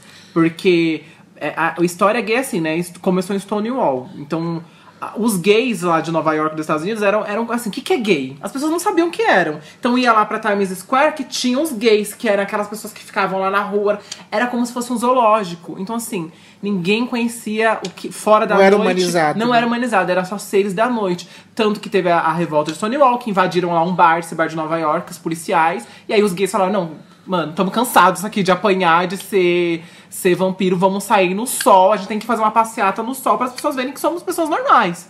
E aí, na sua parada gay. Então, assim, é mostrar, colocar a cara no sol para as pessoas ainda verem que, tipo, mano, não tem nada de errado com você, sabe? Você tá Essa questão da certo. raça ainda, a gente ainda tá em andamento. Imagina a questão Imagina do, do- sexualidades. sexualidade. Então, é muito complicado, gente. É muito complicado. Mas. Né? Próximo bloco. Próximo bloco. É, próximo episódio, no caso. E já en- engatando aqui com o nosso querido companheiro de bancada, que ele falou que uma descoberta dele foi. Uma, uma das, das forças que ele teve pra descoberta foi uma cantora. Nós, aqui no nosso podcast, semanalmente, semanalmente não, né? Quinzenalmente, vamos trazer aqui pautas não só relacionadas a, a temas é, é, delicados, como coisas são bem legais, né? Porque somos gays, gostamos de música, gostamos de filmes, gostamos de, de coisas normais, não é por isso, né? E vamos ter aqui um, crítico de música que, assim, Pedro é a pessoa mais incrível que eu conheci no sentido de indicar música. Você concorda? Real oficial. Conhecemos várias cantoras por conta dele. Ele é o tipo de pessoa que olhou o Spotify humano. Então, sim, vamos ter o quadro dele aqui falando sobre música. E já vamos começar por hoje com o nosso quadro que se chama Que Som é Esse? E. Que som. Exatamente, gente. Vocês ouviram a trilha. Só é esse, viado. Que som é esse, viado? e que ele vai trazer alguma indicação de música, alguma crítica, alguma coisa que tocar o coração dele e que ele vai poder falar pra, pra todo mundo, pra todas as viadas, pra todos os héteros, poder ou- ouvir também esse som maravilhoso. E vamos começar com o que no nosso, na nossa estreia de hoje? o que, que você vai falar sobre música? Eu vou começar com o que eu já De usual. pontapé. É que, assim, eu gosto de umas músicas bem diferentes. Diferentão. De umas coisas assim, underground, indie. É, mas hoje eu vou começar mais é, acessível, que é exatamente sobre a Lady Gaga e o seu Born This Way, que com certeza é o álbum mais importante dela. E foi importante pra muita gente, pra quem não sabe, É ela é ela é bissexual e ela sempre viveu no meio gay, tanto que é, recentemente eu assisti o episódio do RuPaul's Drag Race que ela participa e ela ela fala que ela se identi- é, identifica com a arte drag, que o que ela faz é, é, é drag. E o Born This Way, além da sonoridade incrível. É meio rock, né? É meio rock, ela tem umas influências oitentistas e tal. É, as letras, pra mim, são a maior verdade da discografia dela, o que ela mais acredita. Que ela é, fala que o a- na adolescência dela, ela se sentia diferente no ensino médio e você vê isso em Hair, você vê em Born This Way, a- o que ela acredita. Enfim, é um CD incrível e eu indico pra todo mundo escutar. E ele, ele foi muito importante pra aceitação, assim, porque a letra dele é fantástica. Teve o caso, né, da, da famosa briga entre. Acho que começou aí, não sei. vou- Tem fãs de Madonna, você inclusive é muito fã de Madonna. da Madonna com Born This Way, que parece que aquela música dela, Expre- Express, Express Yourself. Yourself. Só que ela criou. a- Eu acho que a Madonna ela foi inteligente nesse sentido, porque ela pegou essa música e hum, colocou o marketing em cima, porque ela cantou a música, inclusive. Na, Na na turnê turnê ela cantou. Eu acho que, na verdade, nunca existiu essa, essa briga com, de Madonna e Gaga, né? Eu acho que Madonna, muito esperta, muito atenta a tudo, né? Já com a bagagem, a expertise de anos, literalmente, aquelas... Ela sabe que polêmica. dá Exatamente, que polêmica rende, E a Gaga né? tava no auge com Born This Way. Então, eu acho que ela só fez se aproveitar disso. Porque se ela realmente odiasse, ela não daria palco pra essa situação, não cantaria a música dela na turnê dela. E depois ela se vê nas E- premiações nos lugares, como se nada tivesse acontecido. Eu acho que deve ser assim, gente, esse mundo. Então a, a mundo dos situação famosos. era Elas ligam e falam, caiu um mesmo. milhão aí na sua conta? Você viu? caiu, ai, então vamos continuar Ótimo, brigando. exatamente. Beijos. É tipo isso, eu creio que deve ser esse tipo de coisa. A mesmo. apresentação da Gaga, eu tenho que falar. Aquela apresentação que ela ficou. Não sei, você que é Little Monster, você deve saber. É verdade isso que ela ficou naquele ovo, a, a entrada toda lá do Grammy? Pelo que eu Que ela sei. entrou no Grammy dentro daquele sei, ovo. Dias, na verdade, Gente, ela ficou sendo alimentada fantástico. dentro daquele ovo.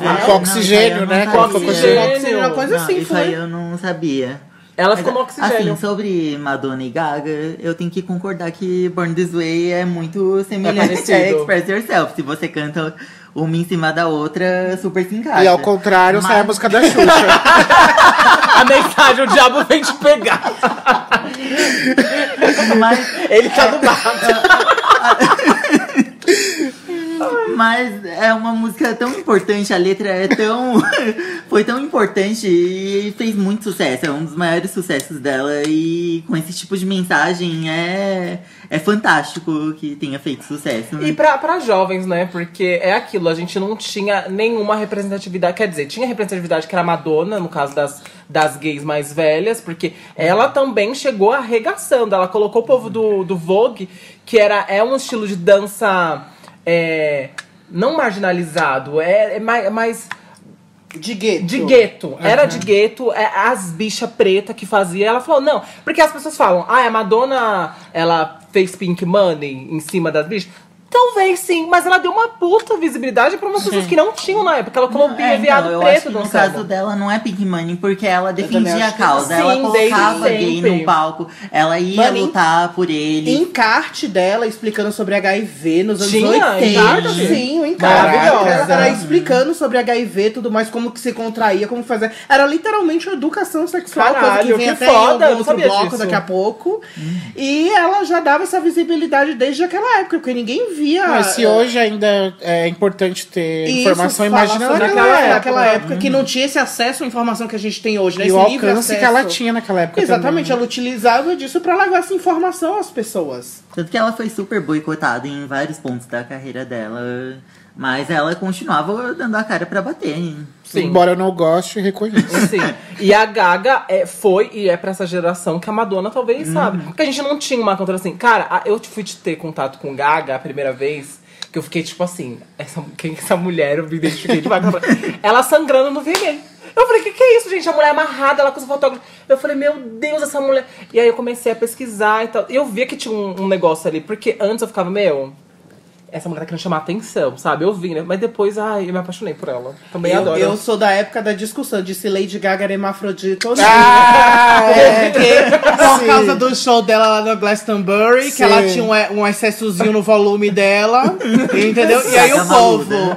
É, exatamente. Aí o povo, vai, Gaga é hermafrodita ou não é? Homem ou mulher? Não sei o que lá. Aí começou essa discussão. E ela ficou em silêncio, né? Por- Ela deixou o mistério acontecer. Ela é maravilhosa. Ela deixou o povo pensar o que O que não queria. deveria ser uma questão, na O que verdade. deveria né? ser, Porque exatamente. se ela a fosse- arte deveria ser se a questão fosse. dela. Se ela fosse, também não teria problema nenhum. Exatamente.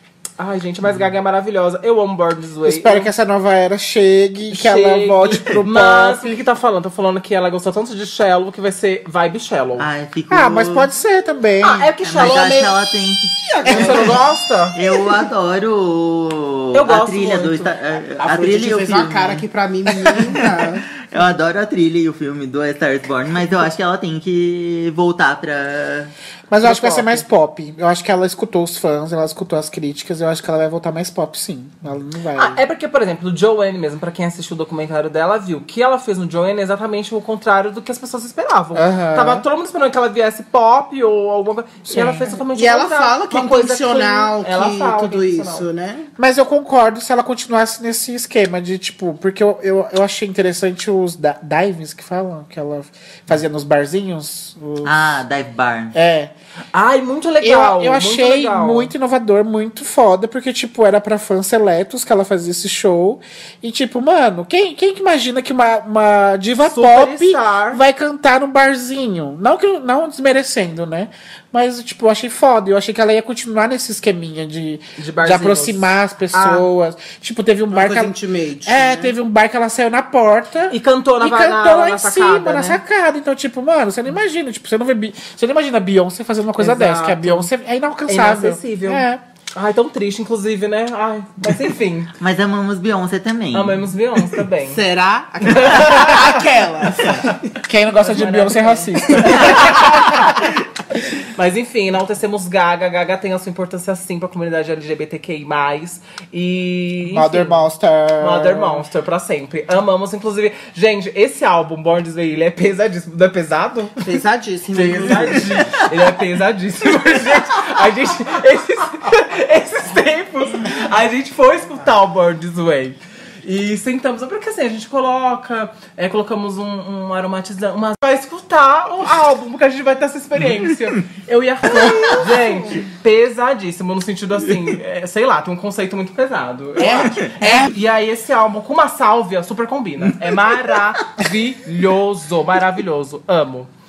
Enfim, galera, depois desse momento maravilhoso de descontração entre nós, vamos continuar, né? Porque tá bom, não, não só de desgraça vivem os LGBTQI. E. Enfim. Amei ouvir Born This Way chapado, porque é sensacional, uma vibe pesada no sentido de, de. Sei lá, tem uma vibe rock ali, uma coisa underground, meio, sei lá, suja, meio rock, sabe? É uma coisa muito diferente, gente. suja. Eu Um rock suja. raiz. Um Rock jeans raiz. e um, su e um sujo. Um rock cash, aquelas. Um rock sujo. É maravilhoso, é maravilhoso. Inclusive, cash é viva, aquelas. Cash é viva. É vivo. Agora, é, aproveitando esse momento de descontra... descontração. Descontração. Descontração. Olha a Desconstrução. pessoa. Desconstrução também. É, a gente vai dar, entrar em mais um quadro que temos no nosso podcast, que chama POC News, onde você irá ficar informado sobre todos os assuntos envolvendo o nosso mundo, não só LGBT, mas o mundo em geral. Solta a E- vinheta. Solta a vinheta, galera. e nesse nosso POC News de estreia, a gente vai falar sobre uma notícia que, assim, para nós que louvamos essa deusa nessa casa, foi uma coisa legal. Temos divergências no meio da nossa roda? Temos Infelizmente. divergências, infelizmente. que foi a Beyoncé ganhar o prêmio de, Glad. de- do GLAD, que é uma associação de gays lá da, Lésbicas. lésbicas futuristas.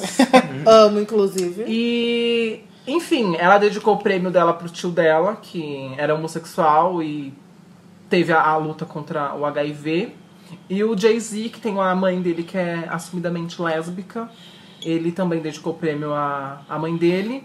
Enfim, eu, eu, só, eu só tenho que elogiar, porque eu acho que a Beyoncé, é, nos últimos anos, ela tem se posicionado de uma maneira maravilhosa. E as pessoas questionam muito o posicionamento dela, assim, teoricamente recente. Só que assim, gente, Nina Simone foi boicotada. Vamos, estamos falando de uma mulher negra, poderosa no mundo da música, não é fácil. Se Nina Simone já era um ícone no, no, no momento dela, ela foi boicotada, imagina a Beyoncé no começo de carreira, que as pessoas muito falam, ai, fulana de telão, ai não sei o quê. Cara, é fácil pessoas da mídia, homens héteros brancos, tirarem de você de onde você quiser chegar. Então era uma mulher, de co- começo de conversa, uma mulher, era mulher, negra, ela vai chegar e vai falar: Não, eu vou falar aqui da, pra, um, pra um empresário branco. Ah, não. Se ah, gente, pra ela, recentemente no Super Bowl, já foi um caô, um caô não, um terrorismo teve boicote, que né? fizeram por conta da, do- da apresentação dela de Formation. Imagina ela no início de carreira, ela não tem voz. Infelizmente, mulheres negras, mulheres e negras, não tem voz pra colocar a, Todas as pautas. todas as pautas, principalmente do, na onde ela quer atingir. Nem a de raça que ela era negra, ela conseguiu colocar em pauta naquela época tanto. Imagina uma, uma pauta que Uma não pauta, é. exatamente. Que não é a voz dela, por exemplo. Que não é a voz dela, A Gaga pode falar porque a Gaga é. Exatamente. Agora, a, a Beyoncé vai falar Ela o quê? não é- Que quer propriedade dizer, né? que ela tem pra falar de Pra gay? falar sobre ela ia ter gay. que colocar... Porque assim, Mas ela... a indicação, pelo que eu entendi, foi exatamente por isso, pelo significado que ela tem no meio da comunidade. É. Porque quem até quem fez a homenagem pra ela foi Foi a a, Chan- a a Changela, de RuPaul. E assim, ela sim, ela tem muito, muita influência na comunidade gay. Porque você vê muitas drags fazendo cover dela. Viado ama ela. Mesmo ela não se posicionando com voz, assim, eu, não sei o que, ela, ela já se posicionou com casamento LGBT lá no- nos Estados Unidos. Ela publicou um videozinho. Ela já se posicionou agora recentemente na turnê que ela fez na África. Do Global. Series, é na Global- verdade. Global Mandela Day. Ela entrou com a- as, todas a- as, As cores, bailarinas nas, nas colorido. cores, porque lá é uma coisa que é. É penalizada. É penalizada. aquilo da boate nos Estados Unidos também, que ela, Ela postou os posicionou? nomes, né, na Sério? turnê, sim. Sim. Então, gente, como que foi falar que ela não se posiciona? Temos uma opinião contrária aqui na nossa roda. Por que, que você acha que isso não, não foi válido? Não é que não foi válido, eu não acho que é a ponto dela receber um prêmio, né, de uma ONG ah, que é justamente contra a difamação, né, de gays e lésbicas. Eu, eu não vejo um ativismo, talvez tenha outros artistas que estão muito mais ativos na nossa na nossa comunidade, na nossa militância, né, nossa luta, do que ela. Eu acho que Mas é, ela tem um poder, ela tem a voz. É isso que eu ia falar, porque Mas- assim, só dela topar ir nesse prêmio. Porque você vê a, a. Beyoncé em qualquer prêmio. Exa ela, Ela não vai nesse prêmio, você já dá visibilidade. Que- Você conhecia o Glad? Eu Não, conhecia. nunca tinha ouvido falar então, disso. Olha quando as pessoas vão conhecer esse prêmio, vão dar valor pra esse prêmio, porque a Beyoncé já ganhou um, um prêmio desse. E Então, ela vai, foi. então vai, vai dar muito mais visibilidade, por exemplo, do que o Grammy, que ela não tá indo no Grammy. Então, assim, Não só no Grammy, ela não sabe É, eu, eu ainda continuo um pouco. é que ela. É, como é que eu vou dizer? Bater no pé, não, como é que diz? Ah, Teimoso. Sendo, sendo ariana. basicamente, é, um teimoso. É, porque, de verdade, eu, eu não acho ainda ao nível da, dela ganhar um prêmio, cara. Eu acho um prêmio uma coisa muito. Assim, como é que eu vou dizer? Sé- Sério até mesmo. Do ponto de vista, se a gente tá falando de uma ONG, né? E que fala disso, da, de Gays and Lesbian Defamation, né? Que é o significado de GLAD. Então, Tá, mas vamos ver. Quem do cenário atual, gay, assumidamente gay, que tenha uma visibilidade de lotar um, um estádio em outro país, como ela fez, que mais de 60 mil pessoas no show de 2010, quem tem 300 mil Grammys, quem, quem é o artista gay que pode dar esse nível de visibilidade, ao seu ver? que Então- tenha essa força. não tem essa força Não tem. justamente. Não tem no Brasil. Não tem no Brasil.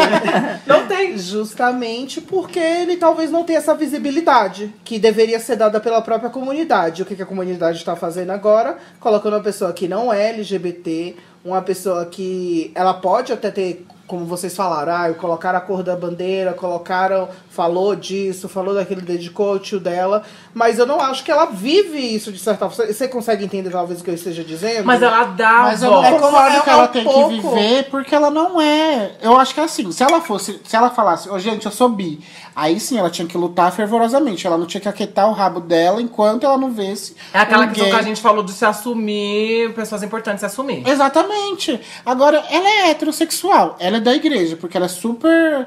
Aquelas igrejas lá que o povo bate o pé pra. Grito. Então, por que, que ela vai, tipo, comprar uma causa que não é dela? Ela se posiciona quando tem que se posicionar. Ela faz. E outra, deve ter milhões de doações quem, que ela deve aliás, fazer. E quem indicou? Ela não se indicou. O Arthur fala como se ela falasse: Eu quero esse prêmio porque eu sou a poderosa. Você sabe? Quantos sou prêmios não foram comprados? Aquela vem, tá Sai, polêmica, da- sai, da- polêmica. sai desse podcast. sai desse podcast. Mas eu acho que tá acontecendo uma coisa muito importante hoje em dia, porque é, em 2011, quando eu é, me identifiquei, oh, identifiquei que eu gostava de homem, eu só tinha a Gaga pra enxergar minha, minha voz. Hoje em dia eu tenho o Troy Sivan pra identificar minha voz, eu tenho o Years and Years pra identificar minha voz. Então, quem sabe, no futuro, não, não precise que uma mulher hétero. É que eu acho que ela Hoje em os dia, gays, sim. não é pelo se ela faz ou não pela comunidade, é o jeito que ela se porta, o Sim, jeito que o ela def- empoderamento, o jeito sim. que ela defende ela ser ela do jeito que ela é. Não que é o que os gays estão Que é o- buscam, né? Sim. Tipo, eu só quero me aceitar do jeito que eu sou. Exatamente, que é o poder que ela transmite. Não é que, tipo, ela é. Ela vem. é, apoia a causa totalmente ou não. É o jeito, é o que ela vende como pessoa, né? Como, como performance no palco que ela. Por isso que ela é tão aclamada pelo mundo gay. Sim. É isso, não, mas aí eu não vejo divergência. Eu vejo divergência a partir do momento que ela ganha um prêmio. É isso, de Que é uma gay. causa que não, não. Não vejo presente na vida dela. Não vejo presente na, na carreira dela, não vejo presente é, tendo relevância na, na, na, na Mas arte assim, dela. Olha, nem disco. Música, ela é uma representatividade dos gays. Então a gente vamos tirar tudo que a Madonna fez? Exatamente. Não, mas Ela é hétero. Mas Ela ela é de- Quem te disse que ela é hétero? Ela é, ela é hétero, não é? Não, hétero? e outra assim, a gente não sabe que a ela é? Beyoncé, a, a gente sabe o que, que sai na mídia que a Beyoncé faz. A gente sabe as doações que ela já fez, as coisas que ela já deve ter Exatamente. feito por trás. Que com certeza, É, com os milhões que ela tem. acontecido, Pode ter Que acontecido. os milhões que ela tem. Porque assim, eu não acho que eles iam nomear ela e ela ia aceitar ir, porque ela não aceita ir pra qualquer prêmio. Ela não ia Ela não, aceitar ela não ir. dá entrevista acho que uns 5 anos, eu acho. Exatamente. desde o E, mano, ela foi super acessível nesse, nessa premiação. Ela falou com todo mundo, ela fez questão de Abraçou. aparecer. Eu também fiquei super. Gente, Exatamente. eu acho que a Beyoncé no próximo álbum, sei lá, o que, que vai acontecer. Ela tá muito acessível. Não, eu, tá muito ia, eu acessível. ia até tá jogar muito isso. acessível. Que assim, eu acho que pelo andar da carruagem, que ela gosta de dar uns spoilers do que tá vindo Sim. por aí, né? Então eu acho que a- a- o fato dela ter colocado as cores lá no show dela, ela tá começando a se engajar um pouco, talvez. Eu de verdade acho que num próximo trabalho possa vir algo relacionado a isso. Tanto que Formation, início de Formation, a Poczona lá falando, né? Bitch, I'm back by popular Sim. demand e tudo mais. Então acho que talvez possa vir alguma coisa aí. Aí talvez eu possa até sair desse meu pensamento que eu estou agora. Ah, você é Mas muito teimoso. Sou, sou teimosa, sou Ah. militante, sim. Entendeu? Não passo pano. Aquelas não passo pano. Mas assim, também não tira o mérito dela de ela ter conseguido certas coisas, visibilidade, principalmente entre os LGBTs, os negros e, e por aí vai.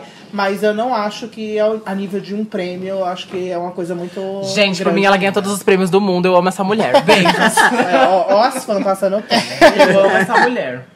Mas enfim, com- dando é, prosseguimento ao nosso podcast, se você ainda está aí, gente, você dormiu? Você está dormindo ouvindo o nosso podcast? Espero que não. Acorda, Acorda, menina, levanta, acorda, menina. acorda. Você que está ouvindo a gente indo pro trabalho. Wake up, girl. Bom trabalho pra você. Você que está ouvindo a gente durante o trabalho, cuidado pro seu chefe não pegar você com fone de ouvido.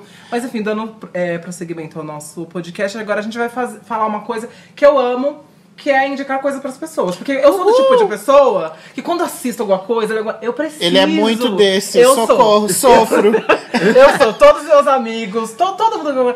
Eles odeiam. E ele isso. fica cobrando, ele deve ter uma agenda que ele fica. Ah, eu acho que vou cobrar o Cleiton se ele assistiu Assisti isso. Eu- Você escutou isso? Eu sou desse. Então, sim, tinha que ter algum quadro de indicar. E também não temos tanta criatividade. Sim, se chama POC Indica, igual POC News. Vai ser POC Indica, porque todo mundo decidiu. Somos POCs e somos POCs que indicam coisas.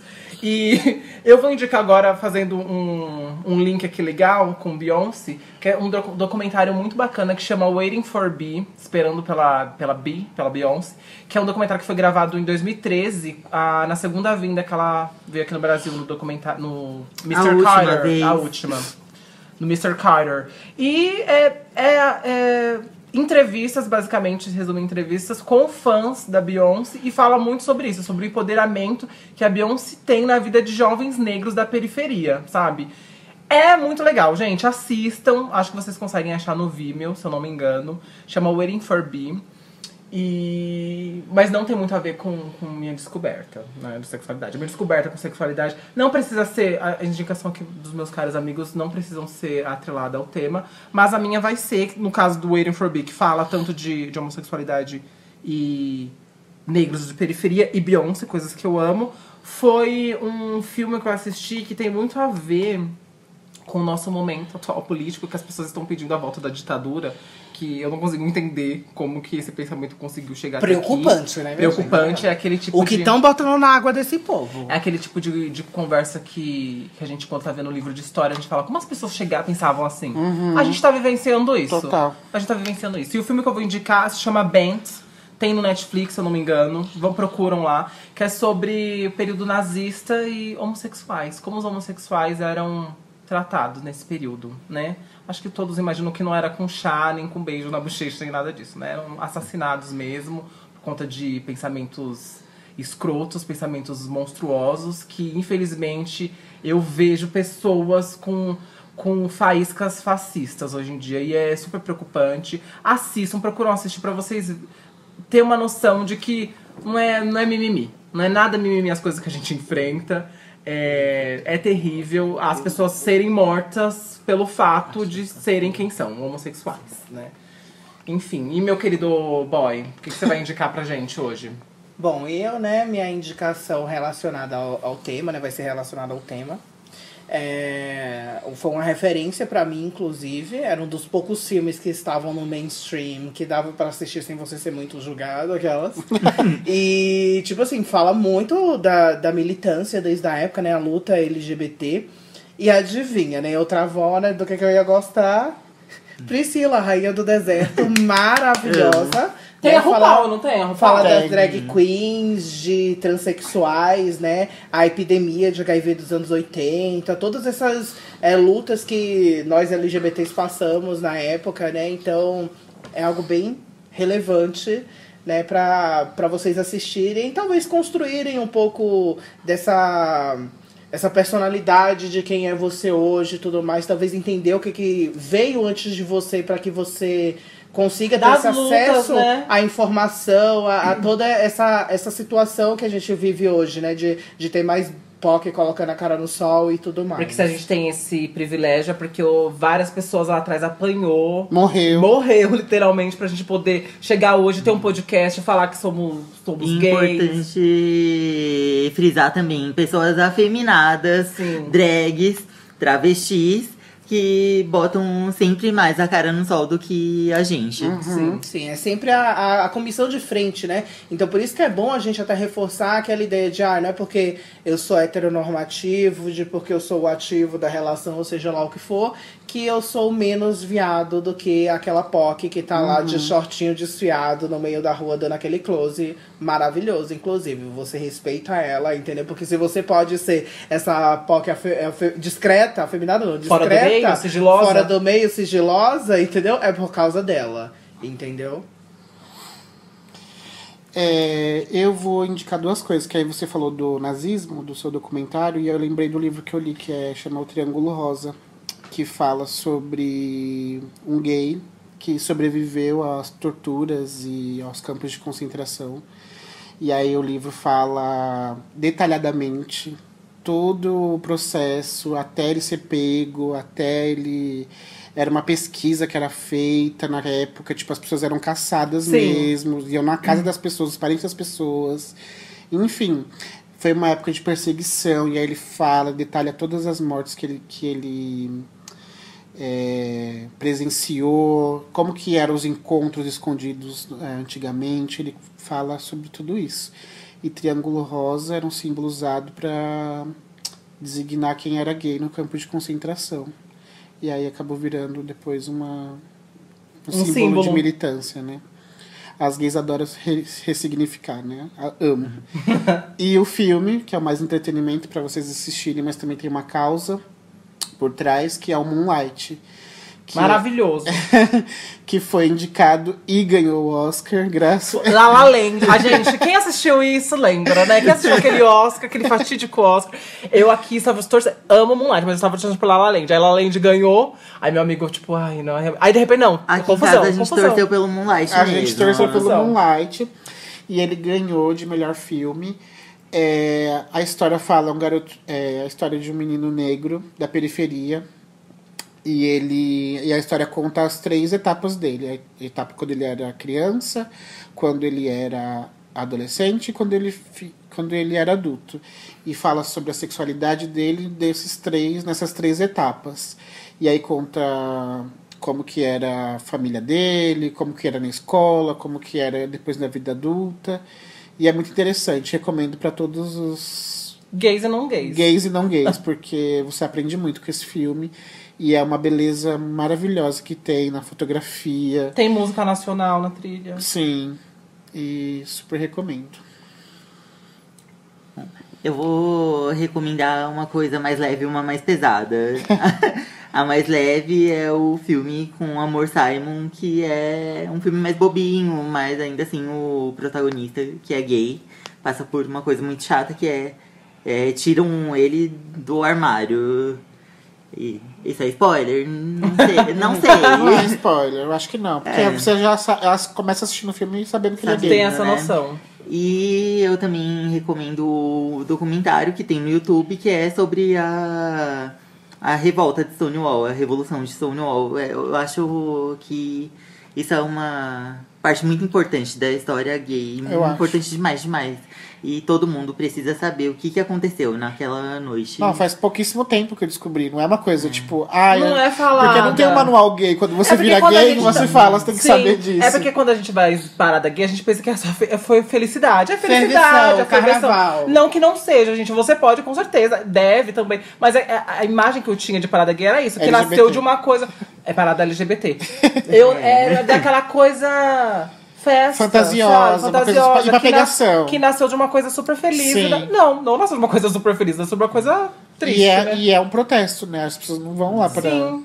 É, Isso, na verdade, é a celebração de você como LGBT, de você poder sair na rua de dia e tá mostrando E seu que- rosto do Aham. jeito que você é, maquiada, não maquiada, de salto, sem salto, de vestido, sem vestido. Você é do jeito que você é, que você se sente bem. É você mostrar pra sociedade que você tá ali sim, que você é uma pessoa sim, um cidadão sim, como qualquer outro. Inclusive a, a comemoração da. com- a- a- ela é lembrada em todos os dias 28 de junho, que é um dia antes do meu aniversário. Então. Uhul! Tinha que ser POC. Aquelas. Enfim, galera. E agora vamos pro nosso último quadro do podcast. Você que aturou a gente por uma hora e meia. Parabéns, maravilhoso. É o nosso amigo, gente. Entra aqui na roda com a gente. O nosso quadro se chama Meu Amigo Quer Saber. E nesse quadro Meu Amigo Quer Saber, o nosso host aqui, ele vai tratar de assuntos de sexualidade. E estou curioso pra saber o que irá estar na roda de hoje. O que, que estará na roda Bota de hoje? na Arthur? rodinha. Bota na roda. Bota na nossa roda. Ai, que delícia. então, bom, como a gente tá falando de descoberta de sexualidade, é, a gente tem que falar de uma coisa muito importante agora, que a gente tá vendo novos casos aí alarmantes, principalmente aqui no Brasil, da alta de número de pessoas soropositivas, né? As pessoas são detectadas com HIV. Nas últimas pesquisas saiu que nós temos um aumento de 700% de, de novos soropositivos e são justamente do nosso público jovem, né? As pessoas jovens que estão chegando agora e que não tem o mesmo medo que a gente tinha do HIV justamente pela epidemia que foi nos anos 80. Então, HIV pra gente era uma coisa tipo câncer, tipo uma Aham. coisa muito pesada, sabe? Então, hoje, por já ter essa divulgação do- dos medicamentos. E por você não É, ouvir o tanta gente falando que morreu Exatamente. de câncer. É que no década de 80, década de 90, você via, tipo, o quê? Os seus ídolos morrendo. No Aham. caso, o ídolo da juventude. Você via Cazuza, Renato você via Russo, Renato, Você via pessoas pessoas, ali, tipo, e era uma coisa muito documentada. É, é, tinha foto, e a, a pessoa emagrecendo. Era aquela coisa terrível que você via acontecendo. E hoje em a dia. pessoa definhando, Definhando, literalmente. ao- é a- uma durante- coisa feia, triste de se acompanhar. Então, é alarmante de ver essa- essas estatísticas. E justamente talvez hoje, por causa dessa ampla divulgação das formas de, de evitar né, o, o contágio, como PrEP, PEP e até o, o- o tratamento em si. Então as pessoas perderam o medo, eu acho, na, na doença, né? De achar que por ser tratável, por ser é, evitável, de certa forma, assim, ter tantas formas, é algo que é fácil, como se fosse uma gripe que você vai ali, toma um remédio e tá tudo bem. Não, na verdade, não é bem assim, né? Não querendo invalidar todos os, os, os tratamentos e prevenções fornecidos pelo Ministério da Saúde, mas não é bem dessa forma que acontece. A melhor forma realmente de proteção é o uso do preservativo, a famigerada camisinha. Ela é distribuída no nos postos de saúde, na UBS, aí perto da sua casa. Metrô, estação de Isso, trem. metrô, estação de metrô hoje tem, vários lugares. E na farmácia mesmo você ir comprar não é nenhuma vergonha você chegar e comprar numa farmácia e sair com o seu preservativo, lubrificante, seja lá o que for.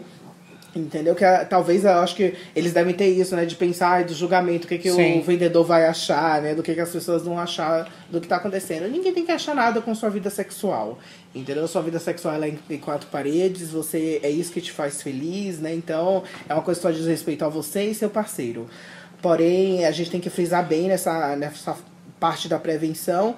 E assim, não se assustem. O, o, o CTA né, que é direcionado para é, Centro de Testagem e Aconselhamento para ISTs, que são as infecções sexualmente transmissíveis, não são mais é, nome, é, DST. Isso, não, não é mais chamado de DST, que DST é de doença. A gente fala de infecções agora, que às vezes você está infeccionado com uma coisa, mas você, Você não desenvolveu, não a desenvolve doença. a, a doença, né? Que seria justamente a parte AIDS é a sintomática. doença. Entendeu? Então, tanto que é isso. A AIDS é a doença. É o que todo vírus do HIV pode apresentar Evoluir, no seu né? corpo, exatamente. Mas às vezes você pode ser soro positivo, E ter não o HIV apresentar a doença. e você não apresentar a doença. Então você não é considerado, entre aspas, aidético. Então, é bom a gente frisar isso, das pessoas irem mesmo procurar o CTA, fazer regularmente o seu, o seu exame do Fique Sabendo, é muito importante, de seis em seis meses, pelo menos, tá? Não é nada muito invasivo, as perguntas, em nenhum momento você se define como homossexual, lésbica, ou seja lá como for, você é definido como homem que faz sexo com homem, mulher que faz sexo com mulher, então não é nada muito invasivo, você não tem que se decidir, você não tem que se rotular, tá? Ali são profissionais, a gente recebe treinamento para isso. Eu falo a gente porque eu, na época, eu já fiz biomedicina e eu estagiei justamente no centro de testagem e aconselhamento. Foi, inclusive, uma experiência muito grande na minha vida, muito proveitosa, inclusive. É, que eu pude ver de perto um pouco mais desse mundo, né? Do preconceito que todas essas pessoas é, passam. E é muito importante você saber, independente às vezes de você estar com um parceiro fixo já de anos, você talvez não precise fazer de seis em seis meses, mas é interessante que você faça anualmente, né? Sim. Pelo menos para você saber, você realmente ficar sabendo, você tá tranquilo com isso. Eu sei E- que E nem precisa ir, tipo, em centro específico para fazer esse exame, né? Eu mesmo, quando eu vou fazer, eu faço, tipo, eu falo, quero exame de sangue completo. E aí o médico pergunta, você quer de HIV, não sei o que lá? sífilis, hepatite. Aí eu já falo, sim, já faço tudo, porque já cria um bloqueio, né? A gente não é incentivado a ficar fazendo exame, a gente não é incentivado a descobrir e tal. E tanto que a gente cria um medo, né? De... É isso, às vezes o medo mesmo de descobrir, Uhum. né? Que é aquela tensão. Eu mesmo, na primeira vez que eu fiz o exame, olha Nossa, que é medo. tipo, era aquele medo de, ai meu Deus, será que eu tô? Será que eu não tô? E tipo. Ah, eu tenho esse não, medo sabe, até hoje. É, é uma loucura, eu sei co- como que é, É principalmente pra, terrível. pra gente, talvez da gente da nossa área, que Aham. sofreu com esse medo, né, da, da epidemia do, do HIV, da AIDS em si. Então é, era muito realmente é, forte na gente essa, esse medo. Então eu não sei como funciona hoje pra vocês mais jovens, aquelas, é Kakura falando. Maricona, 50 anos nas costas. Mas assim, vocês mais jovens que estão vindo agora, que são justamente é, o nosso futuro, realmente, como nação, como sociedade, como militância, nossa luta, é vocês que vão perdurar aí. Por seguinte, vocês precisam levar isso à frente. É importante você saber, por mais que hoje já exista tratamento, já exista formas de se prevenir e tudo mais, nada substitui o preservativo. Então é importante vocês fazerem essa. é, é, é, utilizarem disso em suas relações sexuais. E, e é um tabu, inclusive, até é, voltando aqui ao, ao, ao fato de. É, sexo oral, por exemplo. Muitas pessoas praticam sexo oral sem preservativo, mas o sexo oral ele pode sim transmitir também o HIV, tá? E fora outras doenças, né? Como gonorreia. Mas assim, tem pesquisas que é sífilis. bem, é bem baixo, né, o número. Sim, não, Apesar o de ser nível é baixo, tem. mas assim, a prevenção é sempre a melhor. Porque a por melhor mais que saída. você não, não contrai HIV, você contrai outro tipo de doença. Exatamente. Hepatite, sífilis, gonorreia. Inclusive, te, tá tendo casos de uma super sífilis aí que nenhum remédio tá E é conseguindo super lidar. gonorreia, porque na verdade são bactérias, né? E as pessoas achavam, ah, vou lá tomar benzetacil e acabou. Hoje essas bactérias elas já estão resistentes a esses medicamentos e já tem gente num nível incurável da, da doença, porque não existe mais antibiótico hoje no mercado fabricado pela indústria farmacêutica que seja capaz de combater essa bactéria. Então é sempre muito importante vocês se prevenirem, vocês utilizarem preservativo e estarem sempre acompanhando a sua saúde sexual mesmo, falando para que você possa ser feliz entre quatro paredes com Ah. seus parceiros e suas parceiras. e é isso. Obrigado, Laura Galera, Miller. Obrigada a todo mundo. obrigada a todo mundo que ouviu a gente. Agradeço. Obrigado, mãe, por ser minha primeira ouvinte. Aquelas, né? Obrigada a você. Porque eu sei que é você que vai estar ouvindo. Brincadeira. Gente, obrigada a todo mundo que conseguiu ouvir a gente até o final. É, agradeço a, aos meus amigos aqui presentes. é, pelos- Compartilhe pelos- com os pelos amigos. pelos- pelo compartilhamento de ideias, né? Que que é muito enriquecedor. Compartilhe, gente, que você que está ouvindo. Manda pra um viado, manda pra uma lésbica, manda pra um hétero. hétero também, pra todo mundo. Agradeço imensamente. E nos vemos nos próximos episódios, né? Beijos, beijos, despedidas. Antes, é, mas calma, calma, não vou me sujar. Aquelas. Não, calma, tá não. querendo me cortar. Que que é isso? Não, olha. Que no nosso quadro, esse do um amigo meu quer saber. É, vocês podem estar mandando no nosso e-mail, tá? Vocês podem estar mandando, é ótimo. Vocês podem mandar lá no nosso e-mail perguntas, dúvidas que vocês tenham em relação Ou à direct no. Insta. Ou direct também lá no Instagram. A gente vai deixar todos os links aqui nos links, meninas. Entendeu? Pra vocês mandarem suas perguntas, suas dúvidas, que a gente vai responder da melhor forma possível pra vocês, tá? Beijo, gente! Beijo, gente. Eu esqueci de falar no meu Instagram no começo, que é PedroHB. A-G-A-B. Adicionem, adicionem, adicionem. Eu acho que ela tá se disfarçando. É Pedro a Gabi, tá vendo? a Gabi, ela tá se disfarçando aqui. Enfim, gente, Trocosa. beijos. Enfim, gente, Tchau. beijinho. Tchau, tchau. Tchau, Até o próximo até o próximo. Bye!